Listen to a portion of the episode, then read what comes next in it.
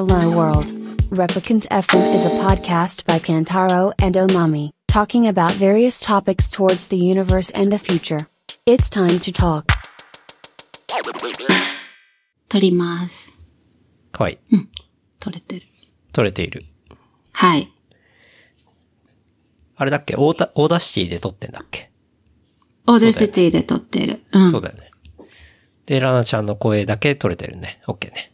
撮れてる。はい。マイクの波長が映ってる。あれでしょ？自分の声のとこだけピッて上がる感じでしょ？そうそうそうそう。ちょっと安心する。?OK。じゃあ、俺の方も取れてるし、まあ、会話もできてるしっていうことで、はい。始めていきますかね。始めますか。はい。なんか、ドスドス音するけど、あ、音する？何の音？え、わかんない。あ、私かな、あの、パソコンを、あパソコン置いてる机を違う机にした方がいいね。あ、ああ、そうだね。そうした方が環境はいいかも。うん。ちょっと待って、でも今マイクから遠いから、うん。今こんな感じかな。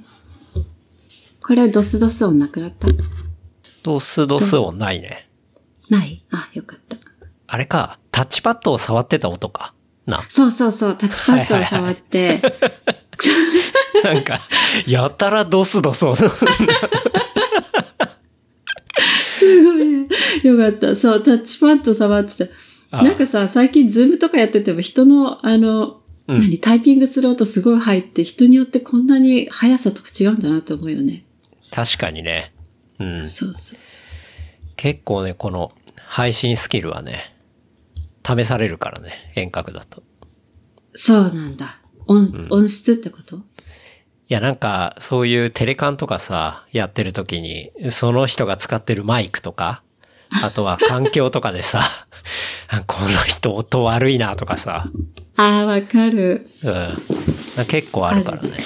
うん。あるね。確かに確かに。なんか最近聞いたのでいくとさ、こう、プレゼンするときに、やっぱマイクはすごい重要で、みたいな話で。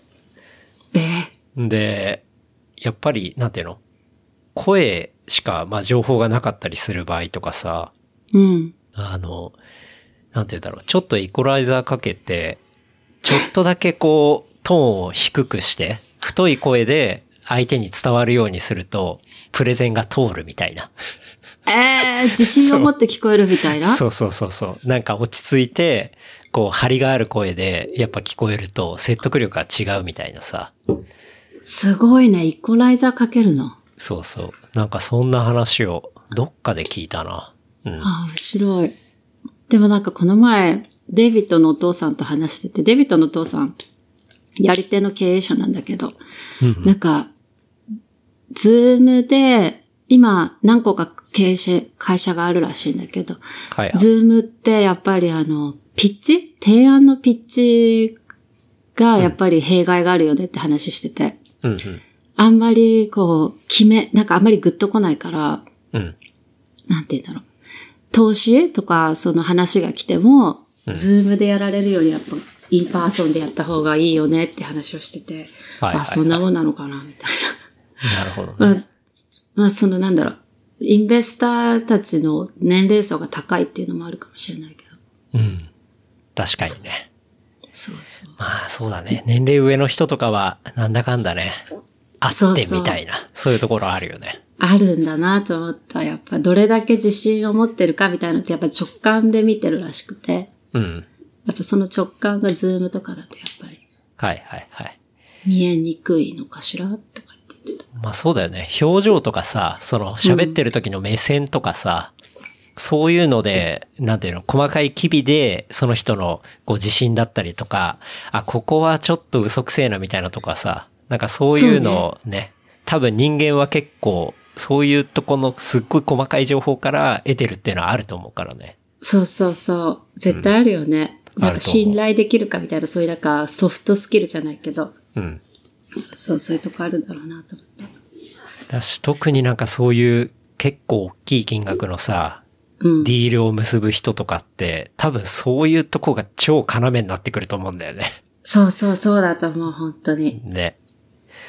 だから、まあ、対面に従うっていうのはちょっとわかる気するな。うん。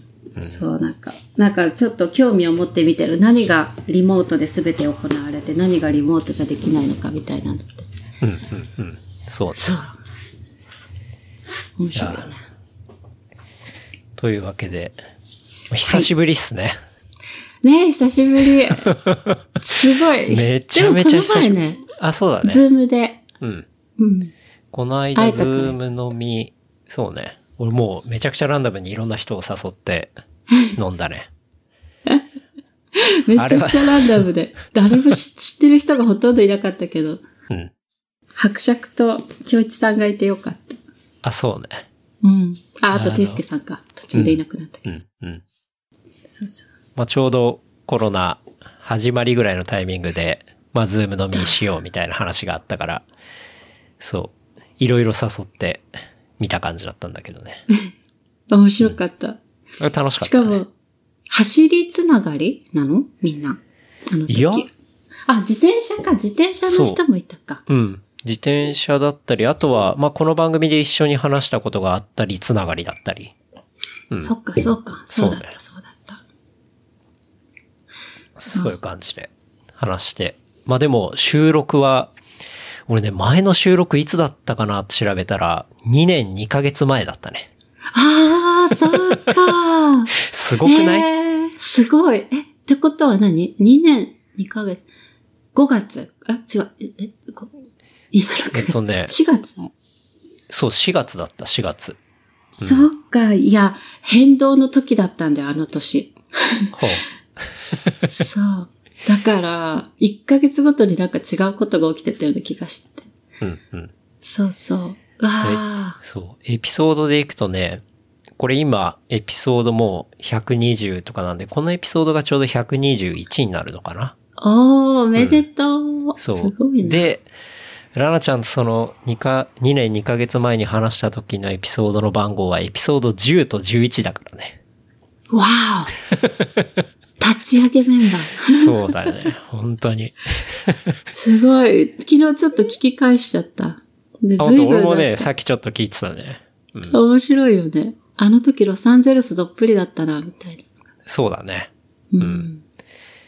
まあ、ちょっと聞いてらっしゃる方いたら、まあ、エピソードのね、10と11で、タイトルは深い眠りは海を越えてっていうね、まあそういうタイトルで、あの、エピソード前編後編、まあ、ラナちゃんですね、の回がありますんで、まあそちらもね、合わせて聞いてもらえばと思うんですけど、まあそうですね、ちょっと紹介をさせていただきますね。つっても、はいまあツイッターに書いてあるプロフィールなんですけど、えーっと、秩父、東京、アメリカ、西海岸、カッコ、LA& サンノゼ。で、現在、イギリスのロンドン在住。そして、MBA 勉強中というところで、ラナ東京こと、ラナちゃんをですね、お招きしてお届けしたいと思います。どうぞよろしくお願いします。お願いします。よろしくお願いします。よろしくお願いします。はい。というわけで、まあ、前回の収録は、そうですね、ラナちゃんが LA にいた時に遠隔で収録しましたね。そうでした。うん。そうでした。ケンタロウさんにマイクロフォン送ってもらって。はい。そう。僕そのがマイク、アメリカ置いてきちゃった。ごめんね。いや、全然。大ま。た戻ったらやろう。はい。やりましょう。はい。そう、その時、僕も確か初めての遠隔収録だったんですよね。うん。そうそうそう。そう。それで、どうやろうかなと思って。で、まあ、スカイプ録音しても音悪いし、じゃあもうこれは amazon.com で買って送ろうと思って、マイクを。そういうね、パワープレイで、そう、やらしてもらって。うん。でもね、あれも本当に初めてね、LA と遠隔でやって。で、まあ、この間、あの、また別のトレイルランナーの二郎さんともうん、聞きました。そうそう。ベンチュラーですねそう。ベンチュラー。ううんん、住まれてる方ともやって、そう。まあでもそれはラナちゃんとのね、まあそういう経験があったから、すんなりできて。うん。遠隔結構やってるね。遠隔、あ、でもそんなに多くないかな。まあこのタイミングだからっていうのがちょっとあるかなっていうのはあるけど。そっかそっか。うん。はい。そっか、そ、あ、なんかほら、みんな面白い人たちばっかりじゃない？みんな東京にいるんだ。すごいね。みんな、そうね。東京にいるね。あとは、は、まあ、このタイミング前とかだったら全然、あの、関西の方とか、うんうん、うん。あの、サクッと遊びに行きがてら収録したりとか、うん。もしてたし、っていう感じなんだけどね。いや、なんか、あ、そんなさ、めっちゃお面白い人揃いで、私なんか、全然面白くないんだけど、いいかね。いやいや、そんなことないよ。いや、なんかさキラキラしてないんだけど、いいかなと思って。いやいやいや。だって、なんかこの間とかもね、ツイッターで、そのラナちゃんの回を聞いた人の感想とかが、まあこのね、2年以上経った後に上がってきたりとかしていて、すごい面白いみたいな感想とか見たからね。うんああ、あれ、そうか。いや、なんかあの時はキラキラしてた気がするんだよね、なんか。なんだそれ。まあその話もね、ちょっといろいろ聞いていきたいかなって思うけど、はいなんかそう、前回は、うん。まあ、LA 生活サバイバル術とか、あとはうんうん、スマートドラッグとか、ADHD の話とか、あとは、大麻解禁の話、あとは、銃社会の話とかですね。これね、ねょうど、YouTube のヘッドクォーターが、で、銃乱射があったんだよね。確か。あのうん、時。そうそう。うんまあそういうところで、そういう話したりとか、あとはフェミニスト、ゲイとか、あとはイギリスの移住計画とかですね。あ、そうでした。はい。そこで話をしていて、まあ、なかなかね、トピックスがね、尖ってたよね。尖ってたね。そういうもんかと思ってたんだけどさ、当時と。でも、しかもちょっと心配なのは、こう今もあまり変わってないこと話すんじゃないかと思ってるけど。うん。いいっすね。うん。なんかね、最近ツイッターがさ、はいはい。な、なんか、なんか、ナイフの先が尖ってる感じのさ、怖いじゃない？人の意見に対して。そうね。まあ。最近なのかな、うん前からなのかわかんないんだけど、まあ意見を持つ人が多くなった気がする。うん、うん、うん。うん。で、それに対しての、あの、反論も多いから、私とかも、そうそう。結構ブロックされてんだよね。あ そうなんだ。気づいたらブロックされてるみたいなのがあってさ。そうそう。まあいいんだけど。うん。うん。まあ、ツイッターなんてのは、俺も2007年とかからやってるけど、最初は本当ね、お気楽なもんだったけど、なまあ、最近は本当にオフィシャルな発言としても見られるようなメディアだし、そうなのよ。だってさ、当時2000なんとかのその時って、私たちほら、神田に飲みに行くとかいうのを見て、あ、じゃあ一緒に行ってもいいですかみたいな、なんかそういう、どこにいる、いるですの伝える GPS 的な感じで、あ、じゃあ一緒に飲みに行きますね、みたいなのね。そうね。確かに伝それに言近かった。版みたいな。うん、うん。そうそう。なんか今で言う LINE のグループ LINE みたいな、なんかそんな感覚で使ってたイメージがあるけどね。そうそう。で、そんな感覚でもう少し、なんだろう、興味のあるものがもっとポストされたりして、ああ、会ってない間にこういうこと考えてんだみたいなのがわかるっていうはい、はい、はい。そうね。そんな感じだったよね。うん。まあ、もはやもうそのツイッターは、だいぶ変わってきてる感は あるけどね。まあでもそれでもツイッター面白いんだけどね。なんかそういういろんな人の意見が可視化されたりとか、うん。こう、ツイッターというか、まあタイムラインのノリとか、こう雰囲気とかっていうのって、案外その社会を表してたりとか、するし、うん。うん。そうね。そういう部分は面白いかなとか思ったりはするけど。うん。面白いかも。今私も主にイギリスに住んでる日本人とかをフォローしてるんだけど、うん。それと、あと英語のアカウントがあって、まあ英語のアカウントは完全に私ほとんど何も言ってなくて情報収集だけなんだけど。はいはいはい。まあぜ全然また違うよね。うん。うん。うん。そうだ興味。深い。そうそう。だまあ前回はそんな感じの話をしていて、はい。で、その中で奄美大島のね、赤きなキムチ工房をおすすめしてもらったりして、食べた？食べた食べた。その後ね、うん、おまみさんと奄美に行って、うんで、その時にラナちゃん行ってたからと思って、で、その工房に行って買って食べたね。美味しいよね。美味しかった。もずくココナッツ、あ、パパイヤ。もずくパパイヤキムチ。そうそうそうそう。あれ美味しかったね。通、通販できるらしいよ。そう、通販もできるんだけど、なんかさ、せっかく行くから、やっぱちゃんと買いたいなと思ってわか。るで、地図で調べて行ったら、マジで普通の一軒家なのね。そうそうそうそう。そうなの。ここ、な車で行って、ここかなみたいな、すごい首かしげながら行ったら、一応ね、あの、看板が出てたから。うん。そう。作ってるおばさんが持ってきてくれるんだよね。そうそうそう。インターホンしたら、家の中から本当寝巻きみたいな格好で出てきて、何？キムチ欲しいの？みたいな感じで言われて、はい、つって。そうなんだよ。そう。うーん、面白い。まあ、それで買ってね。まあ、そういうおすすめのものもあったり、っていうことでね。うん。まあ、この2年、2ヶ月、いろいろありましたが。ありましたね。なんか、ツイッターのさ、アカウントが、なんか、ラナ東京は変わってないけど、ヘローことごとになってるのは、これ、何なの？なんか、ラナ東京、ラナ東京で全部、あ、ほら、あったじゃない？インスタグラム事件。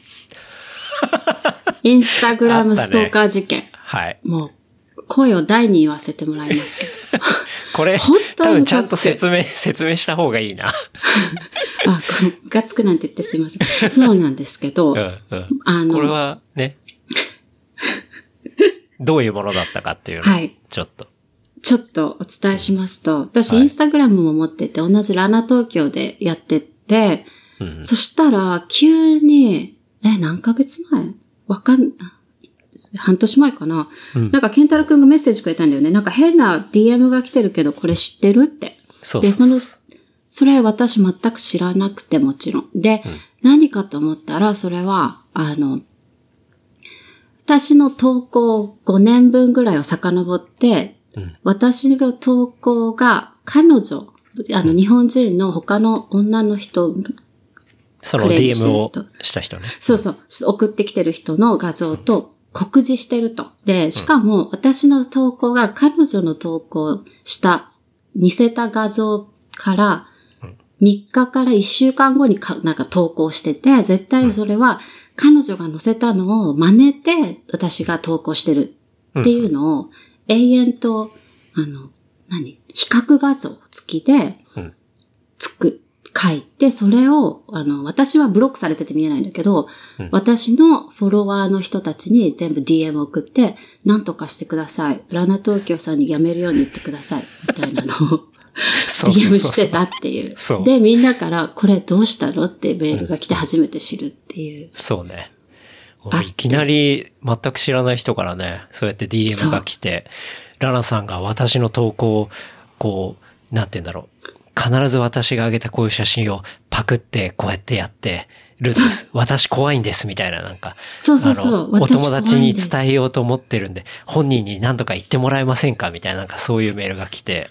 そう。で、結構ね、周りの友達にも同様の DM が来てて、で、ラナちゃんに言ったら、そう、なんかね、そういうことだったっていうね。そう、誰、全然知らなくてで、で、結構怖いなと思ったのが、私結構、なんだろう、住んでる場所とか、特定できるようなの結構載せてたから、大学の投稿とか。はい、はい。なんかこの人、本当に頭おかしそうだから、私のこと探し出しちゃうんじゃないかと思って。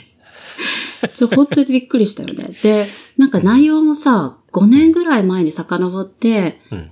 こう、私のこと5年に及んで真似てるんです。見てください、この画像みたいな。その執念が怖くて。そう、すごいよね。その人の投稿とか見たけど、左にラナちゃんのインスタグラムの投稿の画像があって、右側にこれが自分が3年前に上げた画像ですみたいな感じで、で、ほら、酷似してるでしょっていう風な投稿の内容なんだけど、全く違うんだよね。全く違うんだよね。すごいよね。なんだっけ、生き物と緑みたいな。そうね。生き物が、私、私生き物が馬かなんかで、緑が確か丘の緑で、彼女は生き物が白熊で、うん。なんかもう全然よくわかんなくて、うん。そうなんだこよね。この人一体みたいちょっとやばそうだなっていうね。あの、やばそうだよねそう。ちょっとね、鳥肌レベルの、しかも、その投稿っていうのはなんか真似してますとかそういう短文じゃなくて、ありえないぐらいキャプション長いんだよね。そう。ありえないぐらい長いのよ。マジで原稿用紙10枚ぐらいあるんじゃないかなぐらいのさ。そう。あの画像、パワーポイントで作った後画像化させてアップロードしたのかしらとか、なんかいろいろ考えちゃったよね。うん。まあね。え、だそういうことがあったから変えたみたいな感じ？そう、そういうことがあったから、そう、まだランナ東京のツイッターでなんか言われても嫌だなと思って、うん。ランナ東京のままだけど、名前を本名にしないようにしたの。ああ、そっかそっか。そうそうそう。前本名だったっけ？前ね、そう、本名って載せてたの。なるほどね。そうそう。あ、それで変えたんだ。なんかあのやり方ってひどいよね。あの、いや、リプライとかさ、うんうん リプライとかだったらいいじゃない？うん私も言い返せるから。うんで、だけど、私のフォロワーの人ってほとんど友達同士じゃない。そ。その人たちに送るって迷惑かけるのがすごい嫌だなと思ったんだよね。うん。これもだって、原山さんから DM 来たもん。な、こんな、ラナちゃんに関して変な DM 来たんだけど、来たみたいな話。いや、僕も来ました。原山さんにも言ってそうそう、言ってる言ってる。だから、多分ね、全員に送ってると思うよ。マジか。うん。いやー。そんなね、事件があって、だいぶ鳥肌もんだったんだけどね。鳥肌もんだったね。そういうことあるのね。いや、ないでしょ、普通。ないから。うんないもん、そんなことだ。ったんだろうと。うんなんか昔のツイッターのフォロワーらしいんだよね。あ、そうなんだ。で、昔なんか、な、なんかやりとりをしたらしいんだよね。ああ、なるほど。って長いキャプションのどこかに書いてあった。はい、はい、はい。でももう見てないし、アカウントも見れないから全然見てないんだけど。うん。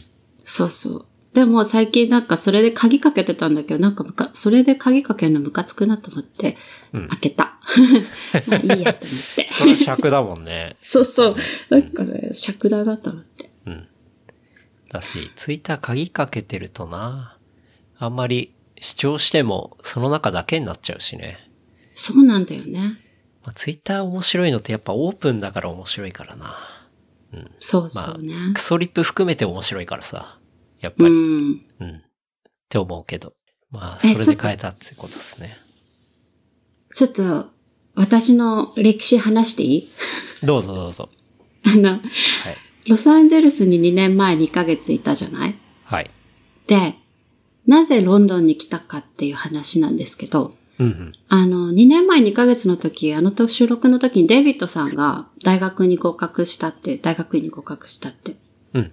話してたと思うんだけど、そうあの後に、なんか私もふつふつと大学院行きたいなと思ってて、ほでも、受かるかなぁと思ってたの。あの、まあ、まず、アメリカの大学院とかで勉強したことなかったから、う。うんあの、たなんだろう、サティフィケートが足りてない可能性もあるし、うん。うんうん。で、どうしよう、どう、どうだろうと思って、でも一応あのアプリケーション送ったのよ、申請書。はいはい。そしたら、あの、すぐそこに、えっ、とね、締め切り3日前だったのかな。うんで、そこに連絡が来て、スカイプでインタビューしましょうって来て、うん教授から。で、あ、わかりました、お願いしますって言って、でスカイプしたらその場で、なんかいろいろ経歴とか何を勉強したいかとか言って、その場であんた面白いから来た方がいいわってなって、ほう。決まってからなんかいろいろ、ではもその前に取らなきゃいけない、あの、取得しなきゃいけない、なんだろう、スコア？うん。ま、クリアしなきゃいけない勉強、クリアしなきゃいけないテストがあるから、それを必ず受かってから来てねとかって言われて、受かって、うん。で、その年に行こうと思ってたんだけど、結局、お金が足りないぞと思って。もともと一人分の大学院しか考えてなかったけど、はい二人分になったから。うん。それで、一年間、なんていうのそういうの。ディファーあうん遅らせることが、まあ、簡単にできるのね、こっちって。うんあの、ギャップイヤーじゃないけど。だから、二人とも一年間の入学を遅らせて、まあ、はい一年間、死ぬほど稼ごうと思って、なるほど。そうそう。ね二人、そう、学費と生活費と。うんで、まあ、新しい仕事を、まずもう本当にお給料だけで決めようと思って、ほあの、まあ、それでシリコンバレーの仕事見つけて、う。うん。その後、だから、あの収録の半年後ぐらいには LA の家からシリコンバレーに引っ越して、ああ、そうか。そう、引っ越したんだ。うん。引っ越して、で、そう、初の北カリフォルニア生活、サンノゼで、うん約1年間、そうそう、仕事をしてたんだけど。なるほどね。そうだよね。LA にいるときは割とアート関係の仕事をしてるっていう風にさ、言ってたじゃない。そうそう。ね。そこからシリコンバレーに移って、じゃあ、割と IT 的な仕事をしたそうってこと？そう。そう。なんか私、ずっと AI とかうん。IT 系に興味はあって、で、うん経産省の仕事とかでも、あの、技術者とは、なんていうの、仕事したりするのすごい楽しかったので、プロジェクトマネージとかも。うんだから、そのスキルつけたいなと思ってたら、ちょうど AI のやってる会社からうん。連絡があって、おそうそう。AI で、シリコンバレーに移って、はい。マーケティング担当みたいな感じで、新しい会社の立ち上げをしてたんだけど、うーん。あ、じゃあ、うんかなり若い会社でマーケティング担当をやってたんだ。そうそう。あの、もともとは日本にある会社が、まあ、シリコンバレーに支社を出すっていうので、はあその支社の立ち上げっ。て感じで。ねうん。で、その会社がシリコンバレーにある他のスタートアップの会社とコラボレーションで製品製品を作ってて、うんうんまあ、その日本人の技術者とアメリカ人の技術者のまあ間に立ったりとか、その製品をアメリカの市場にどう売るかみたいなのをうんうん。やってたんだけど。へえ。そう。でもね、北カリフォルニアすごい楽しかった。あ、本当。なんか LA の生活もすごい楽しそうだったけど、北カリフォルニアも良かったんだ。そう、LA はさ、すごい都会、都会だったなと思って、北カリフォルニアに比べると。うんうん。で、北カリフォルニアはもうなんか、緑がすごい綺麗だし、ハイキング楽しいし、うんなんかこう、自転車の、なんだっけ、マウンテンバイクがすごい盛んなのわかるなと思って。うんうんうん。アウトドアが、アウトドアできる率が、ロサンゼルスの比じゃないかな。うーん。なるほどね。そうそう。あと、ビールも美味しいし。アメリカはどこでもビール美味しいイメージがあるけど、なんか、そうね。マイクロがいっぱいる。あるじゃない。うん。そうそうそう。マイクロブレーいっぱいあるし、かつ、その、あの辺ナパが近いから、ワインも美味しいという、うん素晴らしい環境で。やばかったよ。だってブルワリー巡りして、その次の週ワイナリー巡りして、もうはい。楽しかった。なるほどね。じゃあ仕事以外の部分もかなりいい感じだったんだ。そう、私 LA の仕事の時が結構夜遅く、なんか日本の会社というか、日本人が多い会社、あの、職場だったから、うん。LA の仕事場が、はい。なんか残業が多かったんだよね。夜中10時とか11時まで仕事とかが多かったんだけど、マジか。そう、だいぶだね。そう、今、今じゃ考えられないんだけど。でもサンノゼは完全にもう超レイドバックの ザ・シリコンバレーだったから、うんうん。よ、夕方5時になったら必ず帰るみたいなさ。だから、そうそう。5時に帰った後にブリワリ行ったりできたし、ハはいイキング行ったりできたし。なるほどねそうそう生活がすごい良かった。うん。周りも自然あるし、お酒も充実してるし。そう。ご飯も。美味しいし、うんご飯はまあ LA に比べたらちょっと三の瀬はあれだったけど。うん。そう、ねそんな感じで。あの、ワイン、ワイン、えっ、と、カリフォルニアに行く機会があったら、ぜひ、あの、カリフォルニアワイン、そう、え、そうカリフォルニアワインとかの飲む？いや、あまり飲まないな。俺もうビールばっかなんだよね。そうだよね。いや、うん多分絶対次来ると思うよ、ワイン熱。そうだよね。だなんかうん、会社のボスとかが、あの、ちょっとバケーション取ったら、その人ものすごいワイン好きで、うんいつもだいたいカリフォルニア行って、ワイナリー巡りして帰ってくるみたいな人なのね。うんうん。そう。だから、なんかすごい美味しいし、しかも、まあ、別にそんな高くないみたいな。高くない。うん。そだから、いつも本当にギリギリ、もう箱買いして、こう、うんうん買ってくるみたいな話をしてう。たけど。わかる。そう。そうそうそうなの。うんそう。で、あの、多分、私も全然知らなくて、ワイン、ワインって。なんか、本当に知らなくて、赤ワインの重いのくださいみたいないつも言ってて。なんか、カベルネ・ソービニョンみたいなのの名前しか知らなかったみたいな感じなの。うんうん。で、ワイン、ワイナリー巡り始めて、サンノゼから、な、なか、ナパに行ったり、サンノゼにもいくつかあったり、シリコンバレーにもいくつかあるんだけど、はいはい。で、いろいろなさ、ブドウの、ブドウの違うワインを飲み比べたりできるのね。うんうん、ほんと15ドルぐらいで。うん。それでいろいろ学んで、うんあの、ジン、ジンファンデルがすごい美味しい。ジンファンデル。うん。あの、カリフォルニアワインだと。何の名前？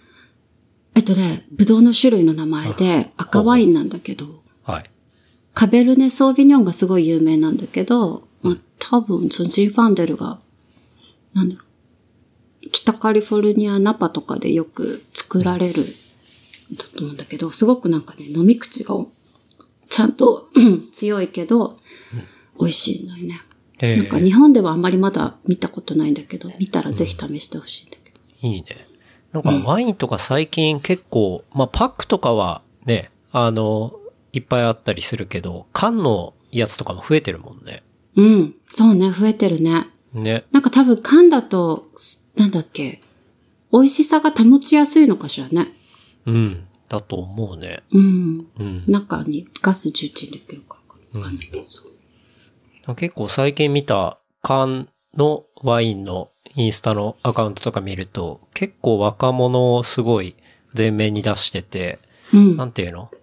ワインってどうしてもちょっとさ、上のうん。レンジの人たちの飲み物みたいなさ、なんかそんなイメージもあるけど、ちょっとそういう、なんていうの？もうちょっとミレニアル寄りっていうか、うん。うん。なんかそういうラインとかも、あの、そっちの方だと結構流行ってきてんのかな、みたいな。そういうのはそう。感じたりするけどね。なんかね、こ、あ、ロサンゼルス、カリフォルニアは完全にもう、えっ、とね、私たち世代だから、 early 30、30歳ぐらいうん。から、なんていうの、 young professional になった途端に結構みんなワインうんうん。を飲み始めて、今かなり多分、あの、普通のさ、なんていうの、 microbrewery に行っても、うん地元のワインが置いてあったりする。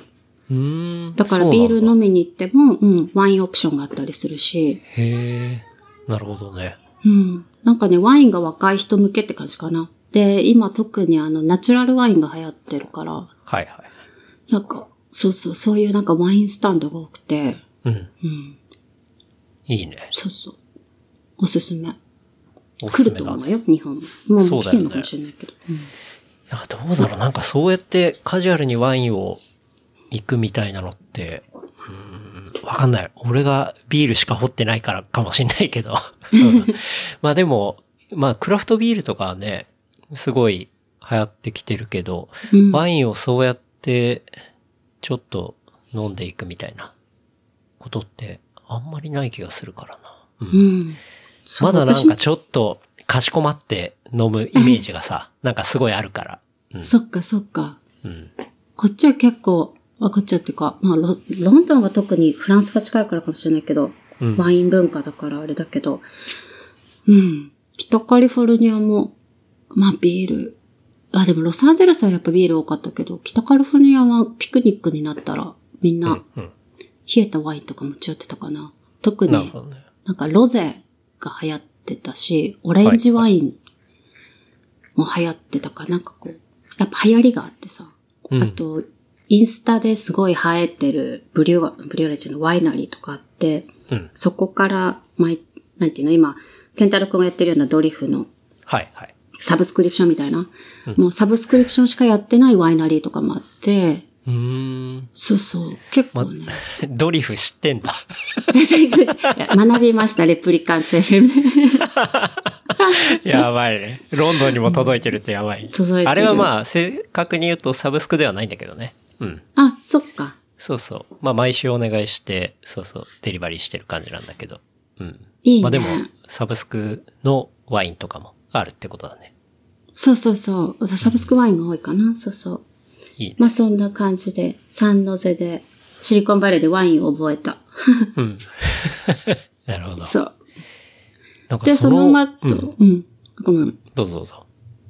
うん。で、そう、あの、一年間過ごした後に、うん。あと、ビザが取れるまでまた時間かかったんだけど、まあ、それで学校に合わせてロンドンに来て、うん。2019年の9月にロンドンに来たかな。うん。うん。2019年4月。9月。あ、9月。うん。そうそう。だから、半年以上経ったか。そうだね。うん。まあもうちょいしたら、ようやく1年みたいな感じ。そうそうそう。だね。あっという間だね。だね。なんかその、ロンドンに、まあ住み始める前の話ちょっと、もうちょい聞きたいなと思うんだけど、うん。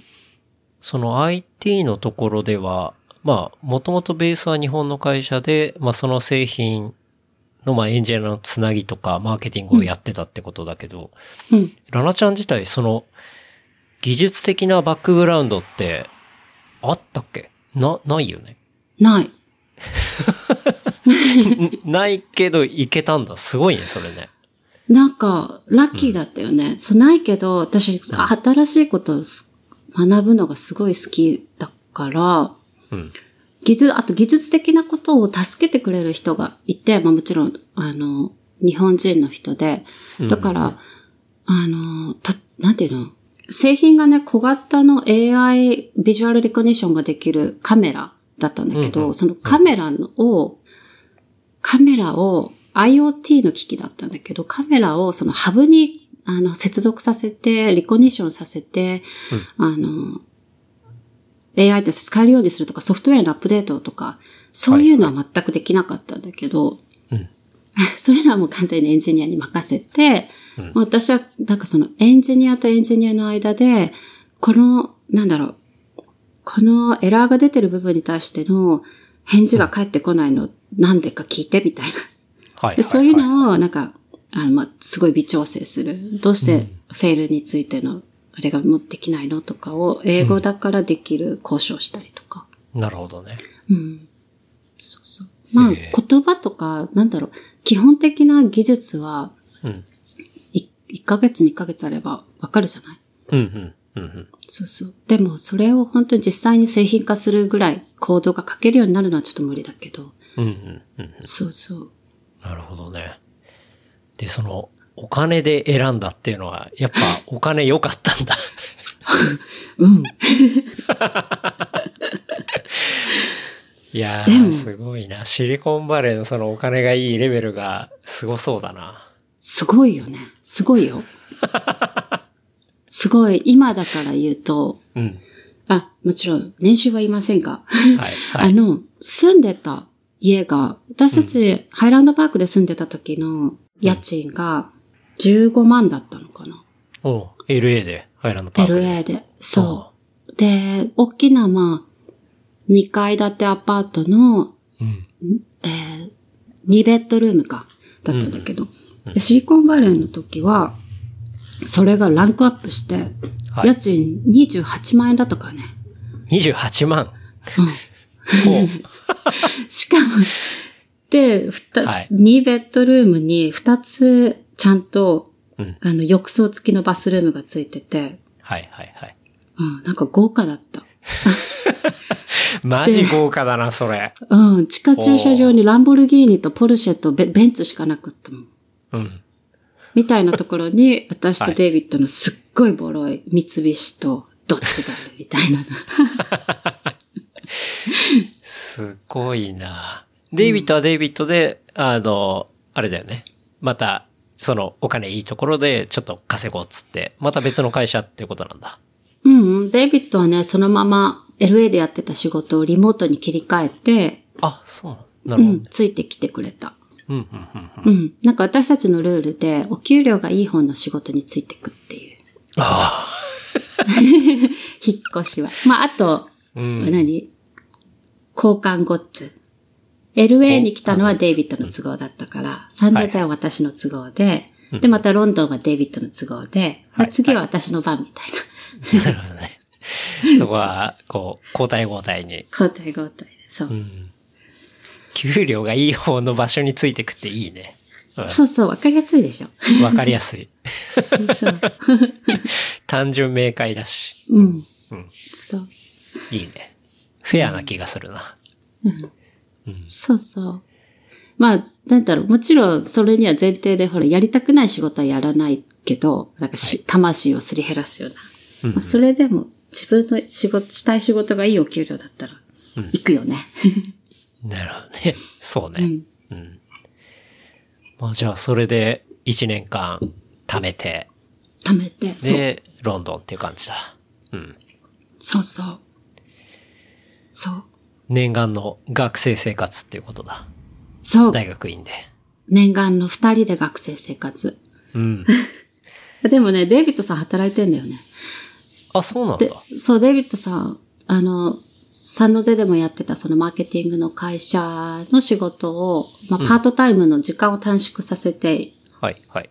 家賃を稼いでくれてる。ああまあ、ベースがね、あるのとないのじゃ、だいぶ安心感が違うからね。そうそう、本当にそう。うん。うんなるほど。で、学んでいるのは何になる学んでるのは今ね、MBA。だから、なんていうの、ビジネス経営学なんだけのど、はい。はい。学んでる学校がロンドン芸術大学の MBA なので、うんなんだろう、一般的に言われてる経済学系とか、ほら、金融系の MBA とはかなり、あの、アプローチが違うっていうのが、まあ一個理由で、わざわざロンドンに来たかったっていうのもあるんだけど、うん。うん。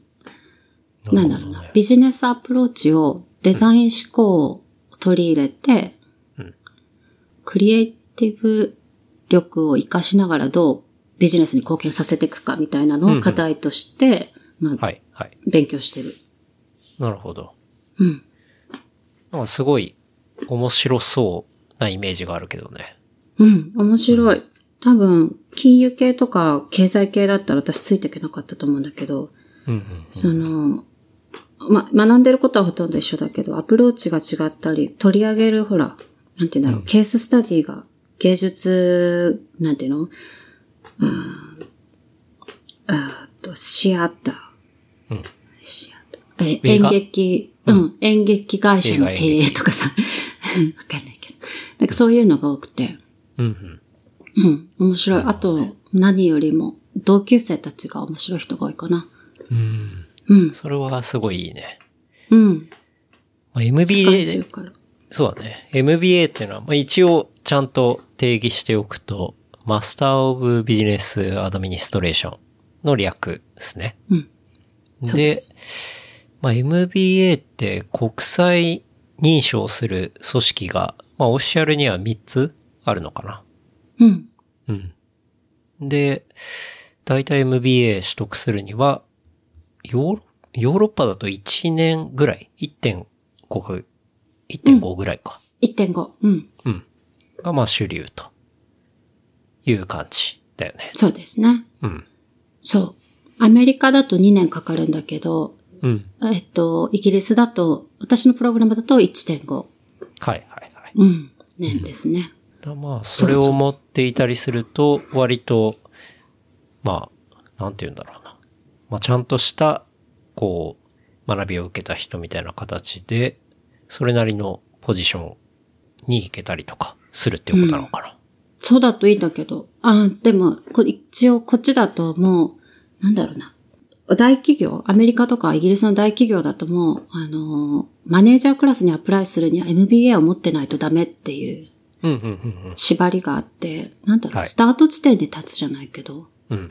そんな感じかな。特に私は、なんだろう、英語圏で仕事探してるから、うん。英語圏で仕事探して、英語圏の大学出てないとかなり不利だから、うん、うん、うん。そう、そこの部分でかなり、なんだろう、今後のキャリアの自己投資って感じかな。うん、うん、うん。うん。なるほど。そっか。どっちかというと、それを持ってれば何でもいけるぜっていう感じじゃなくて、もうスタートラインみたいな感じなんだ。そう。持ってる人多い。うんすごく。うん。だからもう、なんだろう、5年ぐらい前はさ、MBA 持ってる人珍しいって感じだったけど、もう今ではかなり、なんだろう、自己投資して持ってる人多いんじゃないかな。なるほどね。うん。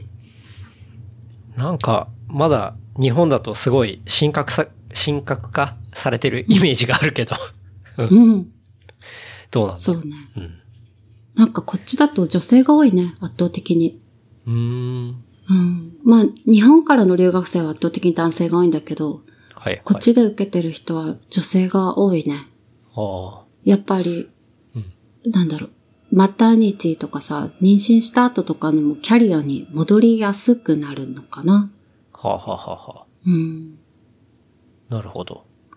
そうそう。多分それがないと戻りにくいっていう現状もある気がする。うーん。うん。それは、あれだ。良くないやつだ。うん。そう、だっよくないやて、つ。だって、それ裏を返せば、男だったら別に、まあ、そういうことがないから、そのままいけるし、なんか離れたとしても別に大丈夫みたいな現状があっての、そういうものを女性が持ってれば、ようやくそこに行けるから、取る人が多いっていう話だよね。そう。裏を返すとそうな気がする。うん、うん、うん。そうそう。なるほどね。そっか。でもなんかそのアプローチ面白そうだし、うん。それでやって。もうじゃああと半年ぐらいってことだ。そう、今ちょうどもう、そうね、本当今、あと半年になるね、もうすぐで。そうで、うん今、今、えっと、一連の課題とかをやってて、課題でね、今面白いのは、ほとんどがグループワークなんだよね。一人で調べて出すみたいな大学、普通の学科とはちょっと違って、うんま。5人編成のグループで、うん。なんだろう。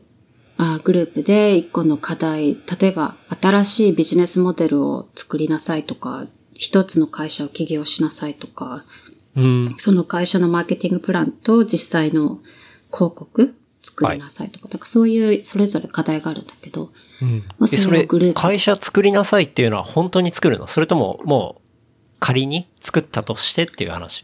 うん、仮にシミュレーターみたいなアップがあって、ソフトウェアがあってマジで で、そこに、まあ、うん何人雇って、どれくらいのセールス出して、みたいなのが あるんだよね。そう。あれだ、シムシティの会社版みたいな感じだ。うん、そうそうそうそう。で、うんバランスシート出して、みたいなのがあったりとか。うん。へでも、うち、私のグループ今、国際色豊かで、その、毎週、週に2回か3回オンラインで会ってるんだけど、時差の調整が大変で、一、人がインドで、一人がカタール。うんで、他、3名、ロンドン。ーうんうんそう、だから、その、リモートでも受けられるんだ。うんとね、月に1回 face to face の本当のクラスがあって、その時にみんな fly in、飛行機で入ってきて、うんうん週末、その face to face のクラス受けて、それ以外はオンラインだったのね。はあ、すごい。でも今、そうそう、コロナの影響で、全部オンラインに移ったから、みんなもう国に帰ったりしてて、うん。そうそう、全部オンライン。え、でもそれだけチリチリだと本当時間合わせるの大変だね。大変、インドとかね、そう、うん。全然、向こうが夜中だったりするし、うん、うん、うん。そうそうそう。まあそこでコワークしながらやってるって感じだ。そうそう。で、それぞれみんな、こう、年齢もスキルも違うから、なんか一人はイギリスのメディアの、メディアの顧問、なんだろう、すごいスーパーバイザーみたいなレベルの人で、でも65歳とかなんだよね。ほほほほほとかマジか。はあ、のおじいさんとか。へえ。だからマーケティングプランがちょっとかなりこう、年齢層上がってくるみたいな。そっかそう。だよね。年齢も様々ってことだ。そう、年齢も様々。で、カタールのこう、アートキュレーターだから、どうしてもこう、アートキュレーションみたいな、こう、なんていうの？ね文章を書くのがすごい上手なんだけど、文章に特化しちゃうとか、はい、はい。もう一はい人はインドの女性起業家で、ファッションブランド持ってるのかな？うん。そうそう。とか、かいろんな人がいて、いろんな意見がね、ガチ合わさってくるね。いや、それ、誰がまとめんの？めちゃくちゃ大変そうだなって思うけど。うん。なんかさ、リーダーシップの授業とかあんの、あるんだけど、うんこう、こうみんながハイスキルなところだと、なんか要は、私以外みんな社長みたいな感じだから、はい。リーダーシップを、うん。なんていうの？みんながちょっと様子見る。誰もがこう率先してうん。やるとまたそれはそれで、はい、はい。うん、波紋があるから、みんながなんかうまく、うん。うまくやってる感じ。それ、超特殊なスキルだな。リーダーシップをまとめるリーダーシップスキルみたいなそうものがそうお互い必要なお感じだ互い。必要。だからなんとなくね、ローテーションっていう形になってきてるかな。ああ、確かに、うんそれはフェアでわかりやすいかもな。そう。んまあ正直、誰かリードした方が絶対効率いいと思うんだけど、うん。うん。効率面で言ったらね。そうそう。ちょっとね、イギリス人の国民性を感じるね。日本人と似てるんだよね、ちょっと。うーん。それっていうのは？どういうこと？なんか、あの、周りに、あの、あ、合わせて動くことにすごく重きを置くっていうか、あの、アメリカって結構個人個人でそれぞれの意見をとにかく表現してはい。合わせる感じなんだけど、イギリスは結構こう、相手の様子を見ながら、うん。うん相手の様子と、うん。うん状況を読んだ言葉を発することがなんかこう知的っていう感じがするから、ねっていうなんかこう価値観にあるから、うんうん。ちょっとね、時々カリフォルニアで北、北得られた私は、うん言い過ぎたりして、こうわ、やべえと思ったりする。そうか、そうか。まあそこも背景が違うからだし、価値観も違うからってことだね。そうそうそう。それはじゃあ、でも、いろんな国のメンバーがいるから、それぞれ別だけど、やっぱ、その、学校の方針として、そういうローテーションっていうのをじゃあ組んでこうみたいな、そういうノリっていうことなんだ。いや、ローテーションは多分私たちのグループが自然に、あの、編み出してて、他のグループはもちろん中でもっとね、リーダー的な存在がいて、うん。あの、常に会議をまとめたりしてるグループもあるし、まあ、やっぱそれぞれかな。うんう。ん。なるほどね。うん。なんかそういう課題、楽しそうだね。うん。楽しいね。すごく、えーなんていうの、トレンドなトピックはやっぱ環境問題。うん環境問題とビジネスをどう両立させていくかみたいな問題に取り組むことが多いかな。うん。うん。あと、あと人種差別、インクルーシブ、ダイバーシティ。なんかそういうキーワードで、うん、新たなビジネスモデル作るみたいなのが多いかな。うん。なんかさ、それだけ、そういうさ、リーダーが集まって、そういう課題をやってたらさ、リアルにそういう会社とか作ろうよみたいな話とかなんないの？なってるし、卒業生でなってる人も多いね。うん。うん。まだ私たちのこのプログラム、実は、始まって3年しか経ってないんだよね。ああ、だそうなんだから。、そうそう、卒業生との間もすごい近くて、うんうん。で、そうそう、だから、うん、いろいろだね。うん。なんかね、それだけの人が集まって真剣に考えたら、ね、実際に稼働させたらうまくいったりとかね。うん。うん。なんかありそうだなって思うけど。そうね。うん。実際にもうすでに、その環境問題、サステイナブルファッションとかのブランド持ってる人が何人かいるから、まあなんかその自分の事業をより良くするとか、より効率的にするとか人はいるんだけど、うんうん。実際に起業する人はこの学年でいるかしら？うん。うん。でも、そのバックアップは体制はすごくできてる。うん。大学院から。うん。なんかそういう、まあ実際学んで学位を取るってところ、側面もまあ当然、まあそれが一番だと思うんだけど、なんかそういう、なんていうの、クラスメートっていうか、そことのつながりっていうのもかなり大きな財産になりそうな気がするね。うん。なりそうだと思ってるんだけど、このコロナね。はい。この結構本当に、私もデイビッドも打ちのめされたのは、やっぱり、なんだろう。ね、わざわざさ、引っ越してきて、やるぞはいと思ってきて、うん来たら、えデイビッドの場合は1年間のプログラムで、約半年に及ぶ授業がオンラインになった感じだから、うんうん。もう、あの、すでにコロナでロックダウン始まった時点で、うん。今、今年中の、あの、クラス、大学での授業はないし、大学は閉鎖します、みたいな。今年中？もう何そうだ ?10 月、12月までってこと？あ、あと学年中だから9月まで、卒業するまで。あ9月まで。あ、9月まで？あ、そう。あ、でも今年の9月ってことか。今年の9月。うん、うん、うんだから大学院の図書館も使えないし、うん。うん。うん。そう。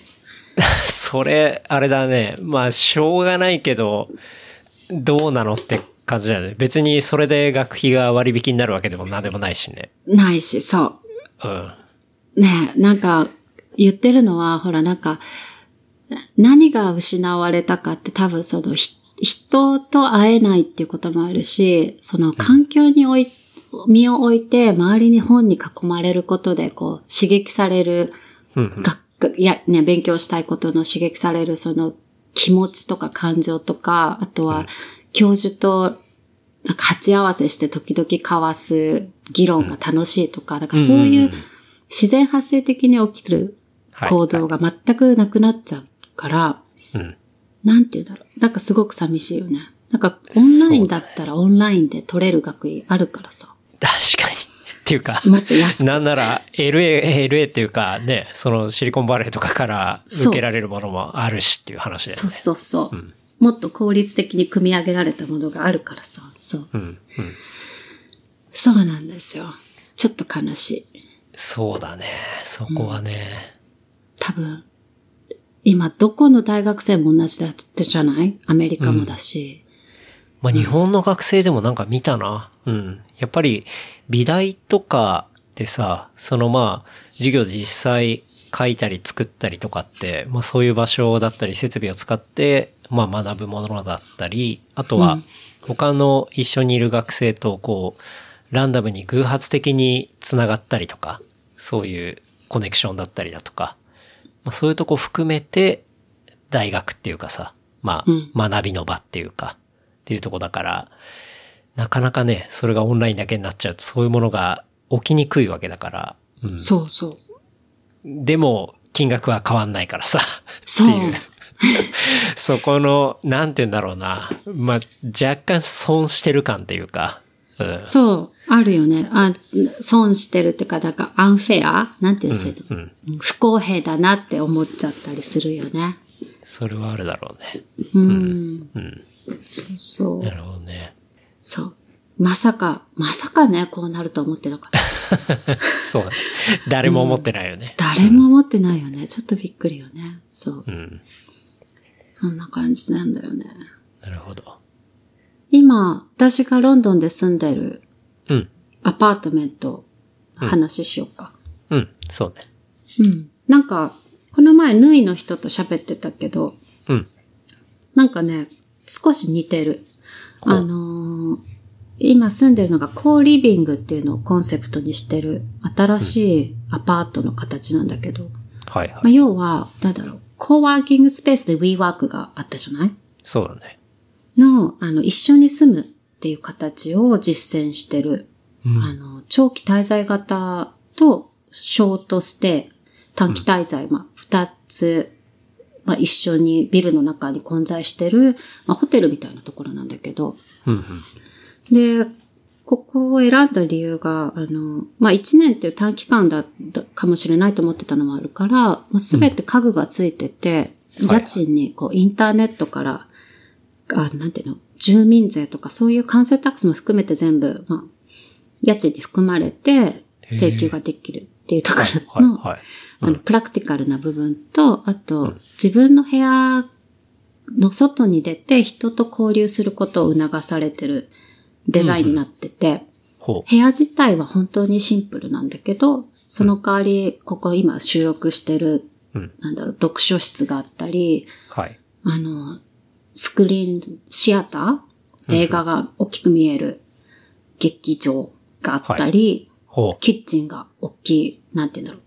15人いっぺんに、あの、料理できるキッチンがあったり、あと、はいはい大きなコーワーキングスペースがあるから、家、んなんか部屋にこもって一人で、あの、一人でこうちっちゃな部屋にこもってっていう感じよりは、外に行くことがあるから、うん。なんかね、あの、初めてき街に住むとか、初めて新しい国に住むとかにはすごい面白い。うん。場所なるほどね。良さそう。すごいシェアスペースっていうか、そういうところがものすごい充実してるっていうことだ。そう。で、かつ、その、メンバー、この住んでる人たちの中のコミュニケーションを流すために、いっぱいクラスがあるんだよね。なんか、ヨガクラスとかは普通だし、あと、料理教室。はい今、コロナの状況では、なんか、ズームを使ってカクテルクラスとか、うんうん。あと、なんだろう。あとなんかね、普通の眠るためのメディテーションのクラスとか、あと すごいね。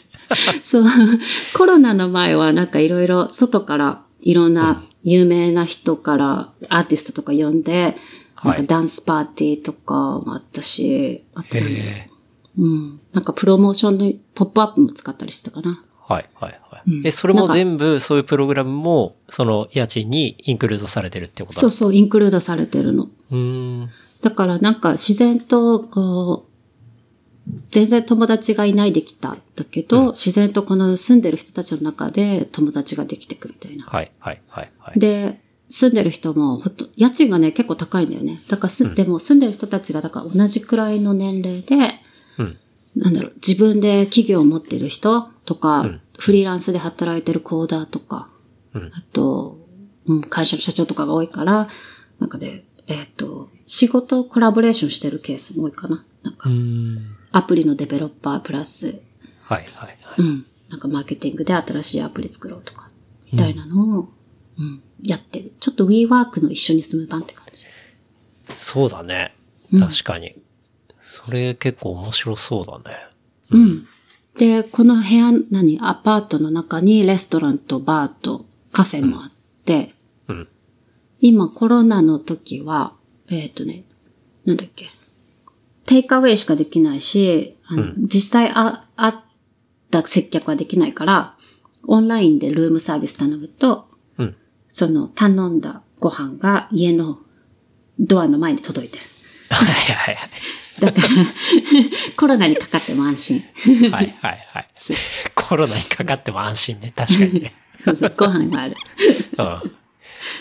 本当じゃあ、その建物の中というか、その住宅の中で結構完結できるようなそうそものが整ってるってイメージう。だ。そう。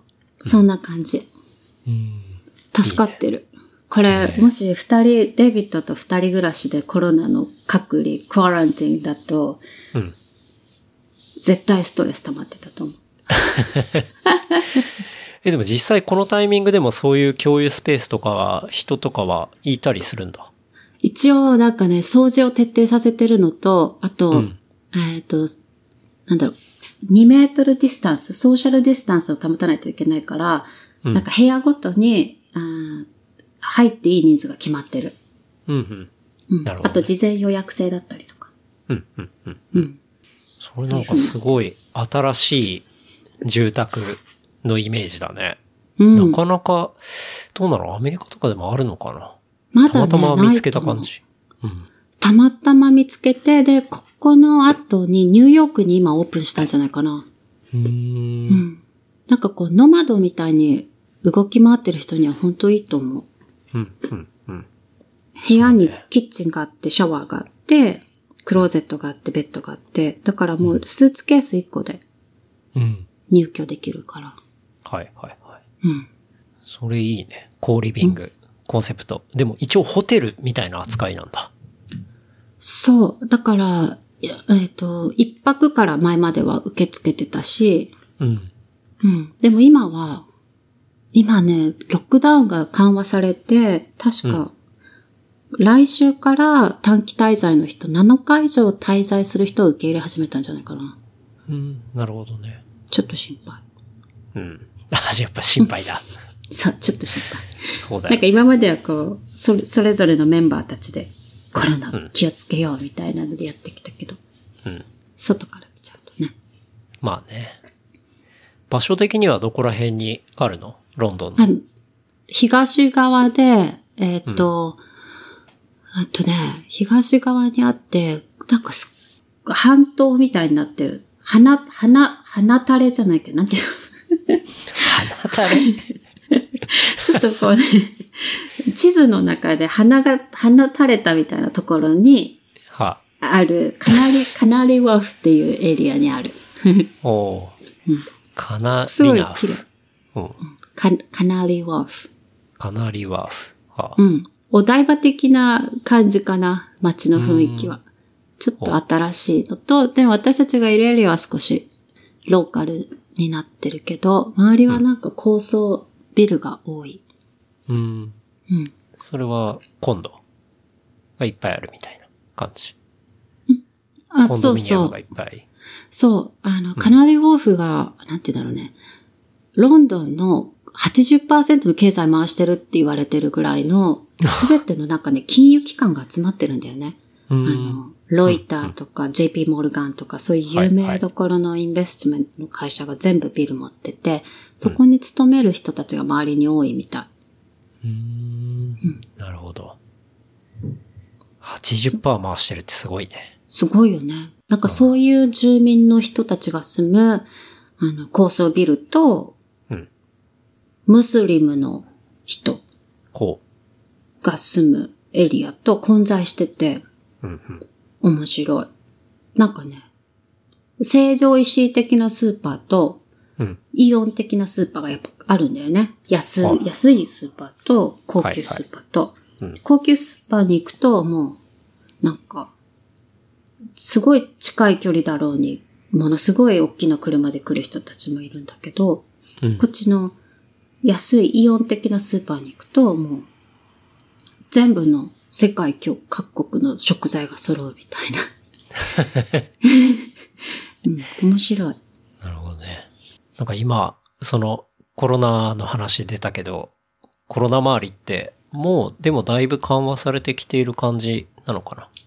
そう、あのーろとね、最近、5月15日ぐらいから、だから約1ヶ月前か、一、回ロックダウンが緩和されて、うん。ロックダウンしてると間は、あのー、1日1回の外出しかできなかったんだけど、うん。約2週間前ぐらいからロックダウンの緩和が始まって、1日1回以上を屋外に出てよくなったの。うん。で、テイクアウェイなどのレストランも始まったりして。うん。で、なんだろう、屋外であれば、テラス席であれば、レストランもはい。オープンしていいように確か来週からなるんじゃないかな。ああ、なるほどね。うん。一日一回外出制限ってすごいな。すごいよね。大変だった。一日、一日一回ってどうやって判断するの？なんかていうか、うん。だからね、ランニングの人たちとか、一日一回のね、一回何時間規制ないじゃない、ものすごい長距離ランニングしてたね、みんな。確かにね。そうだよね。一回だか、なわけだから。うん。そうそう。そう、デイビッドもなんかこの時期にランニング始めて、最初5デイビッド。始めてるよね。めっそ俺ストラバフォローしてるけどさ。そう、あデイビッドにも本フォローしてもらってるけど、いつもいいねするけどさ、う。あ、ありがとう。すげえ走ってんなと思って。すごい走っててさ。うん。そう。で、なんか、あ、もうデイビッドね、その、いいねしてくれた人の愛情、半端ないから。なんか、わたソーシャルネットワーク始めたばっかりの人みたいな、なんか、いいねしてくれた人の名前を毎日覚えてて、マジかと思う。ああ、アンドリュー、今日もいいねしてくれたみたいなのをつぶやいてるよ。だから、ケンタロウ君のこともよく知ってる。そうなんだ。俺はなんかその、ね、ロンドンの街を走って、あ、こういうとこ走るんだ、みたいなのがすごい楽しいし。うん。デイビッド時々そのストラバで写真も上げるからさ、うん。うん。なんか、あこういうとこ走ってるんだっていうのがね、わかるから、あれなんだけど。そう。ぜひ、フォローしてあげて、他の人も。そうだねア。カウントナンバー知らないんだけど。うん。ショーノートにアカウント貼っとくわうん。そう。まあでもそうね、一回ってなると、ね、一回の外出時間をなるべく伸ばそうとすいう努力をするよね、みんなね。そうそう。で、なんかこっちで自転車がすごい売れたって言ってて、それ本当になんかみんな長距離の自転車、はいみんな旅できるから。ロードとかロードとか、そうそう。あとこっちはあの、レンタバイクが街中にあって、なんかそのバイクでみんな、うん。いろんなとこ出かけてた。なるほどね。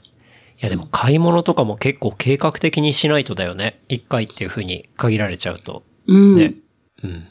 こっちですごいこう需要が増えたのがあのデリバリー、食材のデリバリああ、はい、ではい、はい。なんかもともとオーガニック野菜をう受け取るには、まあそういう、なんだろう、農家から直送されるデリバリーサービスに申し込んだりしてる人が多かったみたいなんだけど、もうそれがコロナの時期になったらもう新規会員受け付けませんみたいうんな。あらゆるスーパーが。あれだ、デリバリーの配達員が足りないからそうそう、足りないから。で、あのーなんていうの？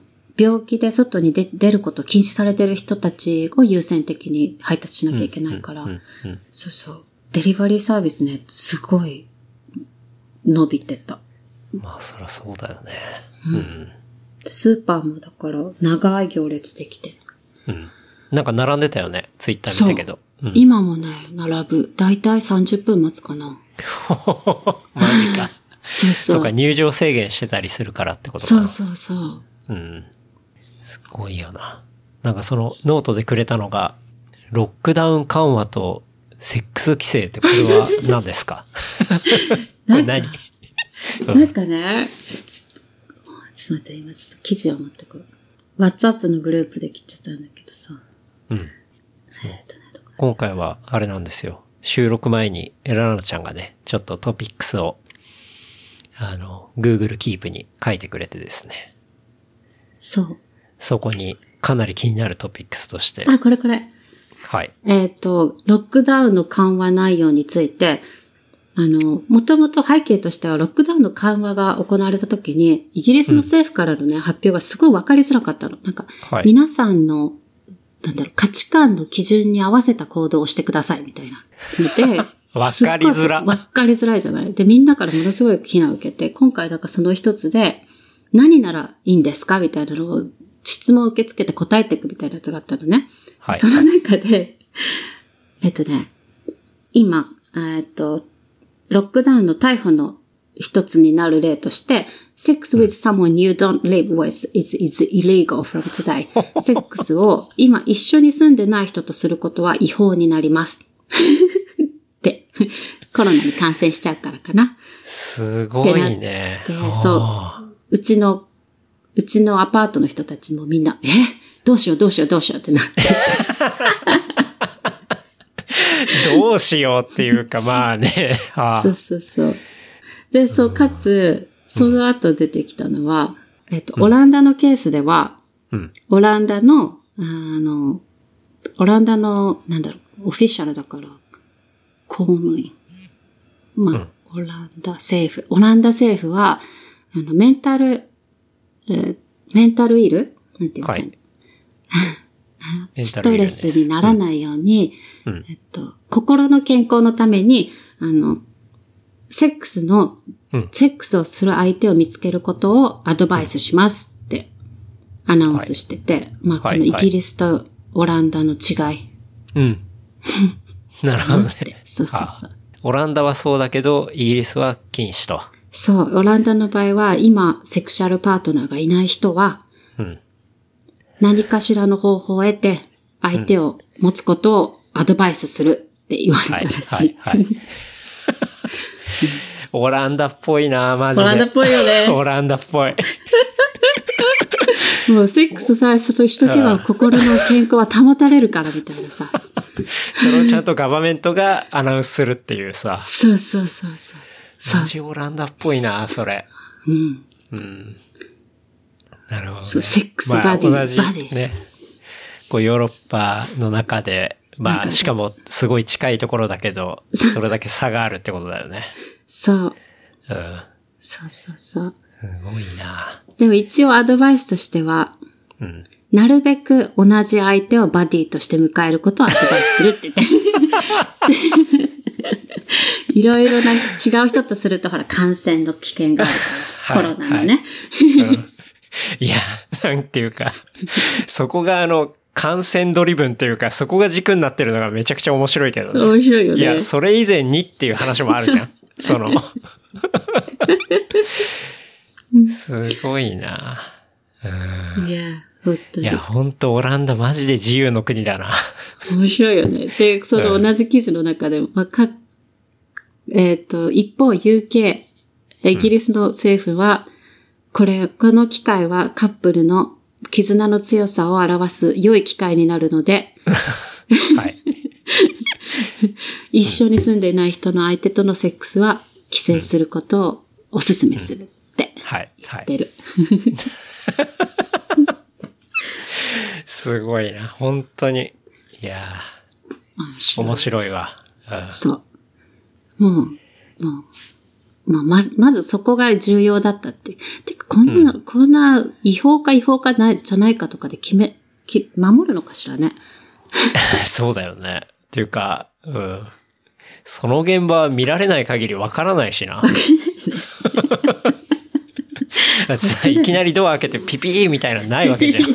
そうそうそう。お前一緒に住んでないだろみたいな。そうそうそう。すごいね。そう。いやでもそこまで踏み込んでちゃんとそういう質問が来たらね、ちゃんと真面目に定義してくれるっていうのは、まあ、ある意味ね、なんて言うんだろう、ちゃんとその、こう住んでる人というか、まあ国民に向き合ってるっていうか、まあそうね。うん。まあそういう真摯さみたいなものは感じるけどね。うん。な多分相当こう、なんていうの、ユーモアも含んでると思う。この国の人、ユーモアが多くて楽しいよ。うん。うん。そうね。なんかイギリスのユーモアってすごい独特なうん。イメージがあるけど。うん。アメリカと違うね。うん。それ実際感じる？やっぱり。うん、感じる感じる。うん。なんかアメリカは、あ、言うならば、アメリカは関西的で、なんていうの、あえっ、と、体を表した大きなさ、大げさなうん。動きとか、あとはなんか、なん、なんて言ったらいいかな。あの、笑いどころのわかりやすい、うん。うん。うん。あの、うん、あの、ユーモアが多いんだけど、アメリカは。うん。うん。イギリスはなんかね、自虐ネタと、うん。自虐ネタが、で笑わせる的なのと、あと会話の中に、こうちょっとシニカルなうん。笑いを持ってくるから、ちょっとね、高度。わかそうだね。なんんない時がある。か、そんなイメージがある、すごい。うん。そう。なんか、ちゃんと、そういうカルチャーを知ってたりとか、そういう背景を知ってるから笑えるみたいなさ、なんか、そういうレベル高めのそうそう。笑いがある気がするね。ううんんいや、それは別にアメリカの笑いがなんかレベルが低いとかそういうわけではないけど、うん。そう、理解のレベルがさ、求められる感じがあるよねう。ん、うん。そう。そうね。だから、なるほどね。そう。それがあったかな。面白いね。ちょっと、お手洗い行っていいでしょうか？いいよ。もしもし。あ、もしもし。失礼しました。はい、いえ。あれ、ご飯時じゃない？大丈夫？うん、大丈夫。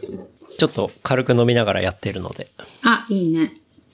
こちらは、そう、そろそろ8時になりますね。ああ、そうか、そうか。うん。なんかこっちは、夜がすごい長くて今、夜9時半ぐらいまで明るいよ。ああ、そうなんだ。うん。これきっと、ロックダウンなかったら相当楽しい季節だろうなと思う。いや、本当にだってさ、基本、春じゃない。だからね。うん。まあ、一年の中では一番いいタイミングだもんね。そうよ。もうイギリス本当に天気が辛い。うん冬が大変だった。なんか冬は冬イギリスので、冬。うん。そう、夕方の4時から、うん。えっ、と、朝の8時までどっぷり真っ暗なの。ほだから、朝、朝通勤するときにも明るくないし、う。うん。帰ってくるときにはないし、だからなんか日の目を見ないみたいなさ。そっか。なかなか日光浴びれないっていうのは辛いそうね。。辛い。そう。だからみんな一生懸命こうビタミン D のサプリ取って、うん、うん。日光から得る 栄養素をサプリで補ってたよ。まあでも、そうしないとリアルにね、作れないからね。日浴びないと。D は。D はそうなんですよ。うん。辛く長い寒い冬だった。なんか、イギリスとかよくね、まあ天気が悪い悪いって言うけど、それはやっぱり感じる？感じた冬は。で、夏は、まあ夏になってないけど、今、天気がいいのが2週間ぐらい続いてて。うんうん。でもだから、そこにちょっとイギリス人のユーモアを感じたんだけどさ、こ、こんなにいい天気が続くはずがないって毎日言ってて、絶対もうすぐ雨がやってくるって毎日、すごい、すごい悲観的に言ってたら、実際、また寒くなって、またセーターとか着てるぐらい曇りで雨。かそっな。か、そんな感じなんだ。うん。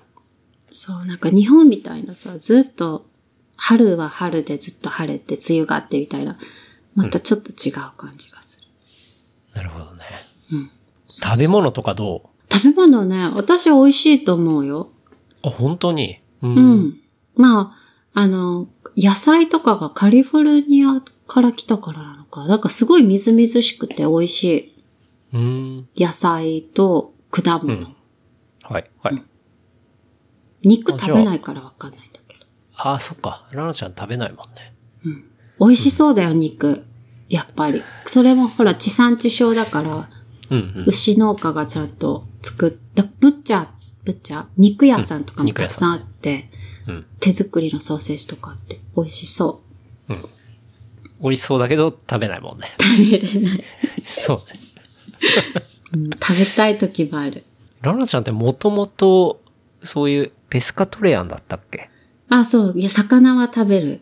そうだよね。う。うんん。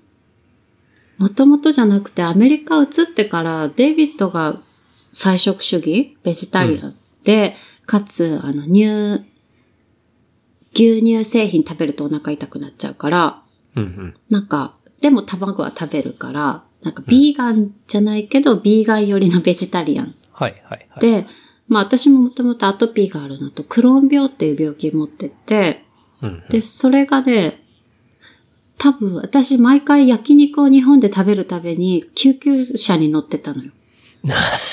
マジで？で、私命がけじゃないか。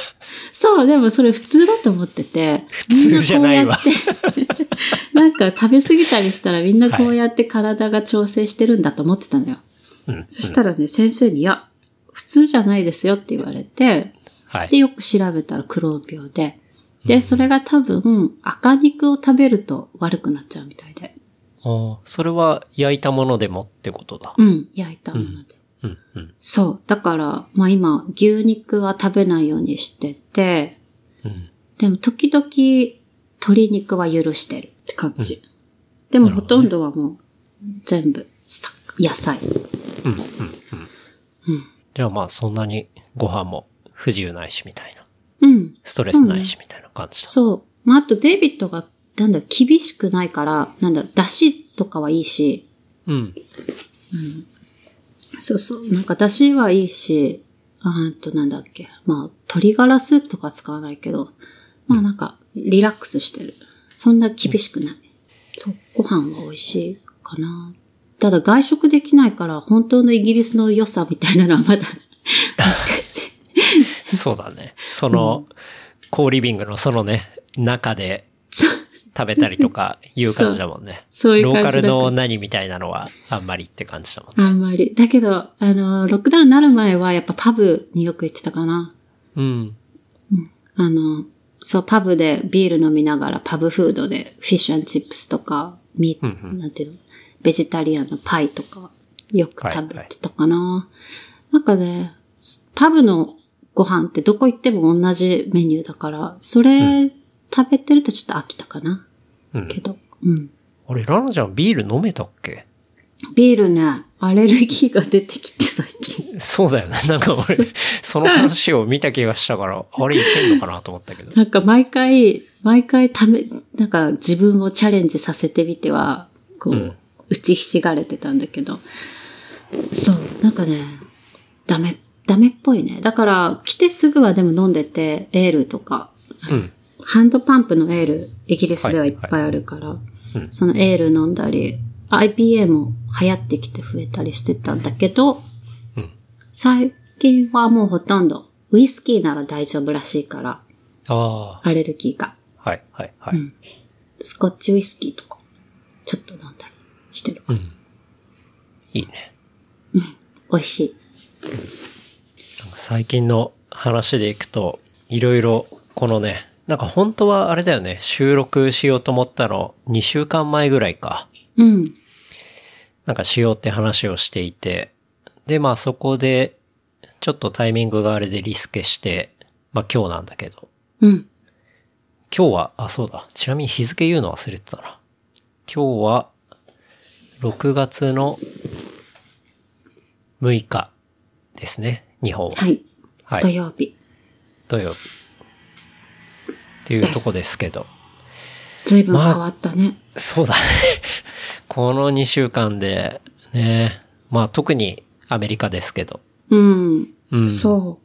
特にアメリカ。ね爆裂してるよね。すごい、なんか感情的にひ大変だったかな。うん。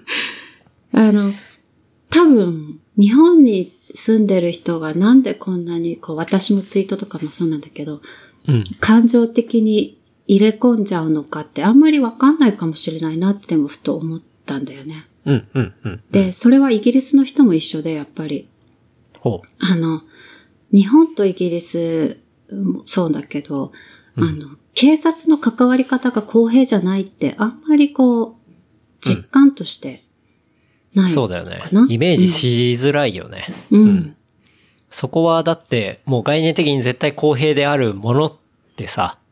やっぱ日本の人も当然思ってるし、うん。まあアメリカ以外の人はそう思うはずだからね。うん。そうそう。で、特にほら、先進国で人権が守られてないって、あんまりこう、あの、信じられないじゃない？で、人権が守られてないイコール拷問を受けるとかさ、なんだろう。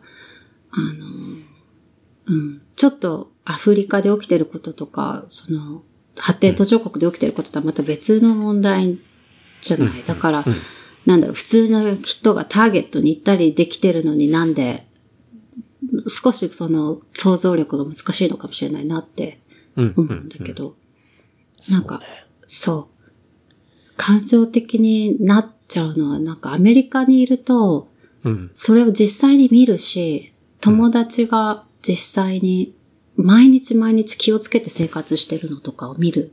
黒人の友達とか。で、で、それが、なぜこんなに長く根強く許されてるのかって憤る、みたいなのが、うん。やっぱりあるから、そうね。まあまあ、ラナちゃんが書いてくれたトピックの一個にね、あの、ブラックライブスマターとオールライブスマターみたいな、うん。そういうところもあったりしましたけど。うん。まあ実際にその、まあ俺結構見て、おーって思ったのは、ハフポスの、ハフポストの記事で、まあ黒人ファミリーの一員になった私、夫の密かな習慣で黒人が置かれている立場に気づいたみたいな。まあそういう、うんこれは日本語の記事なんだけど、まあそういうのを見て、まあこの女性っていうのは、旦那さんがまあ黒人で、うん。で、まあ、要は、簡単に言うと、常に日常生活で自分が危険人物ではないってことを世間に示すために、こう、例えば、まあ、夜遅くとか、うんあの、ものすごい近くのコンビニに行くにも、服意識ちゃんと着替えて、髭を剃って、髪整えて、もう誰から見てもクリーンな状態で行くとか、うん。うん。なんかそういう、こう、なんていうの、一点の曇りもないような状態で、外では、こう、気を使って過ごすみたいな。っていうのを、こう、まあ結婚して一緒に暮らすことで気づいたとか、うん。なんかそういう記事が上がっていたりして、うん。そうそう。なんかそこの部分って、ね、そういう環境にいなかったりしないとなかなかわからないし、そういう人と一緒に暮らしてなかったりしないと気づかない部分じゃない？だってもうそそういう人が外に出てる分で普通に接してるから、まあそういう人なんだなと思って話したり、なかなか気づけない部分だと思うんだけど、う。うんん。その記事を見て、だこれがそういう人が、そういう気遣いをしてることが割と一般的だとしたら、まあ相当、ね、普通じゃないっていうか、うん。うん。その、なんかツイッターでも話題になったさ、誰かの意見で、なんだろう、もっと努力すれば、黒人であってもっと努力して、あの、いい大学に行って、いい学歴を持ってさえすれ、もれ持てば、あの、人種差別回避できるし、彼らももっと努力する余地はあるみたいなことを言ってた人もいたんだけど、うん。実際問題はそれさえも叶わなくて、うんうんその、よく話題になるのは、政治家として選出された女性の黒人の人が、あの、ただ道路、道路で車走ってたら、警官に止められて、白人警官に止められて、うん。あの、免許証を見ろ、見せろとか、すごく横柄な態度で言われたとかね。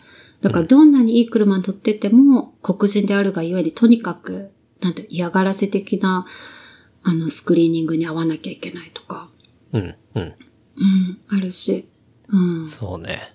どんな学歴が良くても、例えばコンビニに、さっき言ってたみたいに、コンビニに間違った時間に行って、ちょっとパジャマみたいな格好してたら、ドラッグのディーラーと間違われるとかさ、うん。うん。とかそういうのが相次ぎすぎてて、なんだろう、根強いんだよね、本当に。あの、日本人の人にはなかなか理解できない白人の人の根強い差別意識。うん。うん。が、こう恐ろしいよね、ちょっとね。そうね。うん。で、で、それっていうのが、もう、あれだよね。過去ずっと繰り返してるっていう話だもんね。全一向に良くならないよね。一向に良くならないよね。そう。うん。本当に。なんかこれで、で、なんかほら、暴徒化してる画像とか、うん。あの、略奪してるお店とか、いはいろいろ今、プロテストの、なんだろう、平和的にプロテストしてる人と、またそこに出てる弊害みたいなところ、両方今、よく報道されてるじゃない？うん。うん。うん。で、だから、やっぱりそこはもう、なんだろう、起きてる事実として変わらないし、そこで、例えばあの、略奪、お店から略奪する若者たちについてとかも、もちろん意見はあって、よくわかるし、お店側の損害とかね、どうしていくのかみたいな話はあるんだけど、うん。なんだろう、そこの問題を混同しちゃいけないなと思ってて、うん。うん。それはそれのこう、起きた、起きてしまっている、もう一つの、なんだろう、社会の弊害うん。若い人たちが盗ん盗んでもいいと思ってるってこともあるし、まあ、黒人層が今一番、あの、コロナの影響で離職率が高い、こうんううんとかね、一番こう貧困層に近くなってきてるし、うんまあいろいろな問題は弊害はあるんだけど、うん。考えさせられるよね、毎日ね。うん。結構ショッキングな映像とか本当流れてくるからな。うんなかなか直視できないレベルのとか多いもんね。多いね。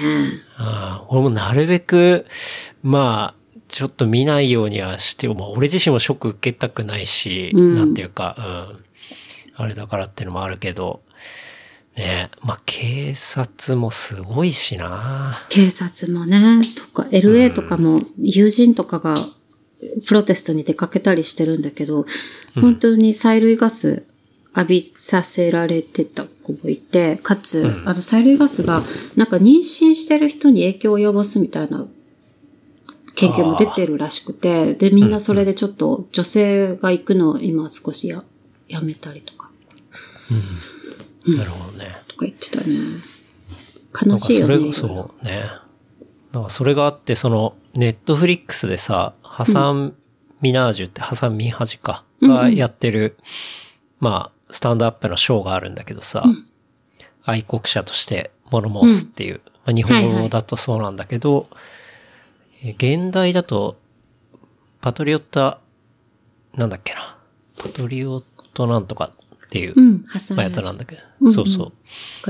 それのシーズン4のエピソード6。これまあちょっとツイッターにも書いたんだけどさ、まあそれの壊れた警察制度っていうエピソードがさ、うん。結構、その、わかりやすく、まあ特に警察にフォーカスして、その、壊れたシステムっていうのを解説してる回で。で、なんか、これあんまり日本人に想像できないような、その、警察制度の、まあ、壊れ具合っていうか、うん。なんか、大きくは3つぐらいポイントがあって、その警察の教育の問題で、基本的にもう、やられる前にやれみたいな。うん。うん。なんか、それもレクチャーの動画とかがそのエピソードにあったりするんだけど、殺人は大したことじゃないみたいな、なんか、そういうレクチャーもしてたりとか、警察の中で。で、あとは、その、なんて言うんだろうな、警察の法律的な特権その、限定的免罪みたいなさ、 qualified immunity か。うん。の問題とか、まあ、要はこれは事例がなければ、警官がたとえ人を、まあ、殺したりとか、まあ、犯罪を行ったとしても、その警官は、その限定的免罪にあたって有罪にはできないとかさ。うん。う。うんだこれ、その、ハサン・ミナージュは、あの、最初の企業に就職するところに例えてて、うん。なんかインタビューでさ、あの、実務経験ありますか？みたいな。いや、最初の仕事だからあるわけないじゃん、みたいな。っうん。ていう、なんかその、それと似てるみたいな話をしてて。うん。だ要は前例がなければさ、うん。そういうものを有罪にできないんだったら、そんなあるわけないじゃん。っていうね、確かに。ところがあったりとか、あとは組合の問題。その組合っていうのが、その警察官を守る方に当然働くわけだから、うん。うん。いろんな履歴の削除が許されたりとか、うん。まあその事件があった後、24時間の沈黙がさ、許されたりとか。うん。うん。あとはまあ、検察と警察の持ちつ持たれつの関係があったりとか。うん。うん。なんかもうそれをね、まあそれ本当に25分ぐらいのエピソードなんだけど、まあ見終わった時に、まあこれは、これがある限り、その、ニューヨークのさ、セントラルパークで犬散歩してる、うんあの、白人の、そうそうそうそう、女の人がさ、うん。じゃあもう黒人の人に、じゃあ今すぐ通報するけどいいのかぐらいのさ、うん。うん。もうほぼ脅迫じゃん、あれ。脅迫。それって、そうこういうシステム、警察のシステムがあるから多分、ああいう発想になるんだと思ううし、ん。うん。そっていうね、なう。んか。まあ、当然人種差別というか人種主義みたいな、な、うんそこの問題も当然あるんだけど、そういう警察のシステムの問題っていうのも相当でかいなと思ったよね。うんその二つの事件と、そのエピソード見たりして。うん。そうだと思う。特に今回はそのシステムの問題があるよねってことをずっと、ほあの、言ってきてるにもかかわらず変わってきてないから、このシステムをどう変えて、変え、とにかくこのシステムを見直してほしいっていうのがプロテスト側の、もちろん、うんうんうんあの、フォーカスで、人種差別の、その、もっと、何？奥？ディープダウンしたところで、もう具体的な例として早く動きを見せてくれっていうのが大きな、もっと焦点だよね。うん、うん、うん。うん。そうだよね。そう。あの、多分見たかもしれないけど、トレバー・ノアってアメリカ人のコメディアン。が解説してる、まあ、今回の問題について解説してるのはいはいもすごいわかりやすいと思ったんだけど、本当エイミー・クーパーのセントラル事件については、なんだろう。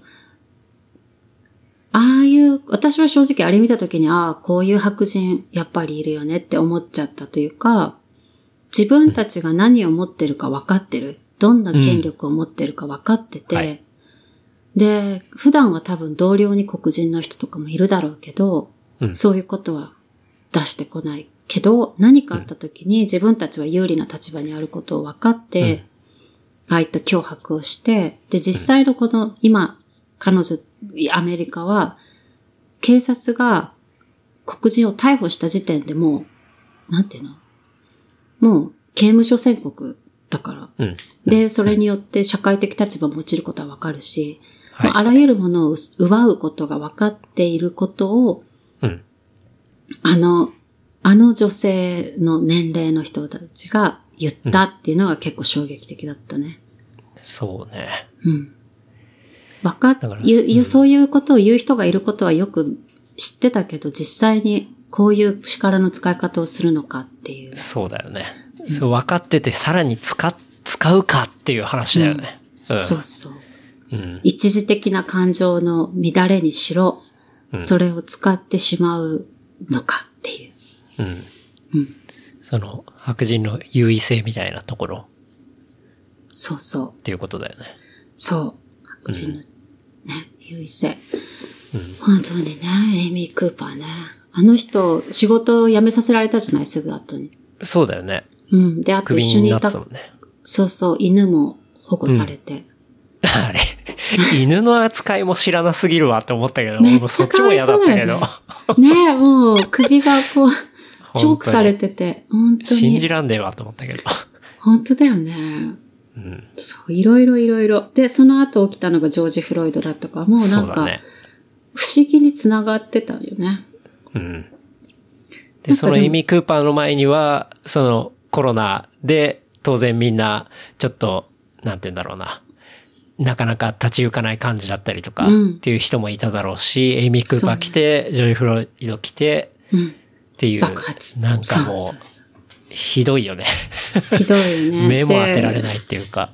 うん。イイギリスもそうなんだけ？ど、アメリカもそうで、人種差別、人種別に見たコロナの感染で亡くなってる人の数が明らかに黒人のマイノリティの人たちに多いうん、うん。っていうのもあって、かつ、だから多くの人が亡くなってる貧困層の人たちが、やはり、なんだろう、リモートワークで働けないとかさ、うん。家にステイホームできない事情がある人が多かったり、あとは、あの、大人数、大人数で一個の部屋に住んでたりとか、まあ、いろんな要素はあるけど、やっぱりうん、エスニックマイノリティの人が多く感染していることが分かってる上に、うん。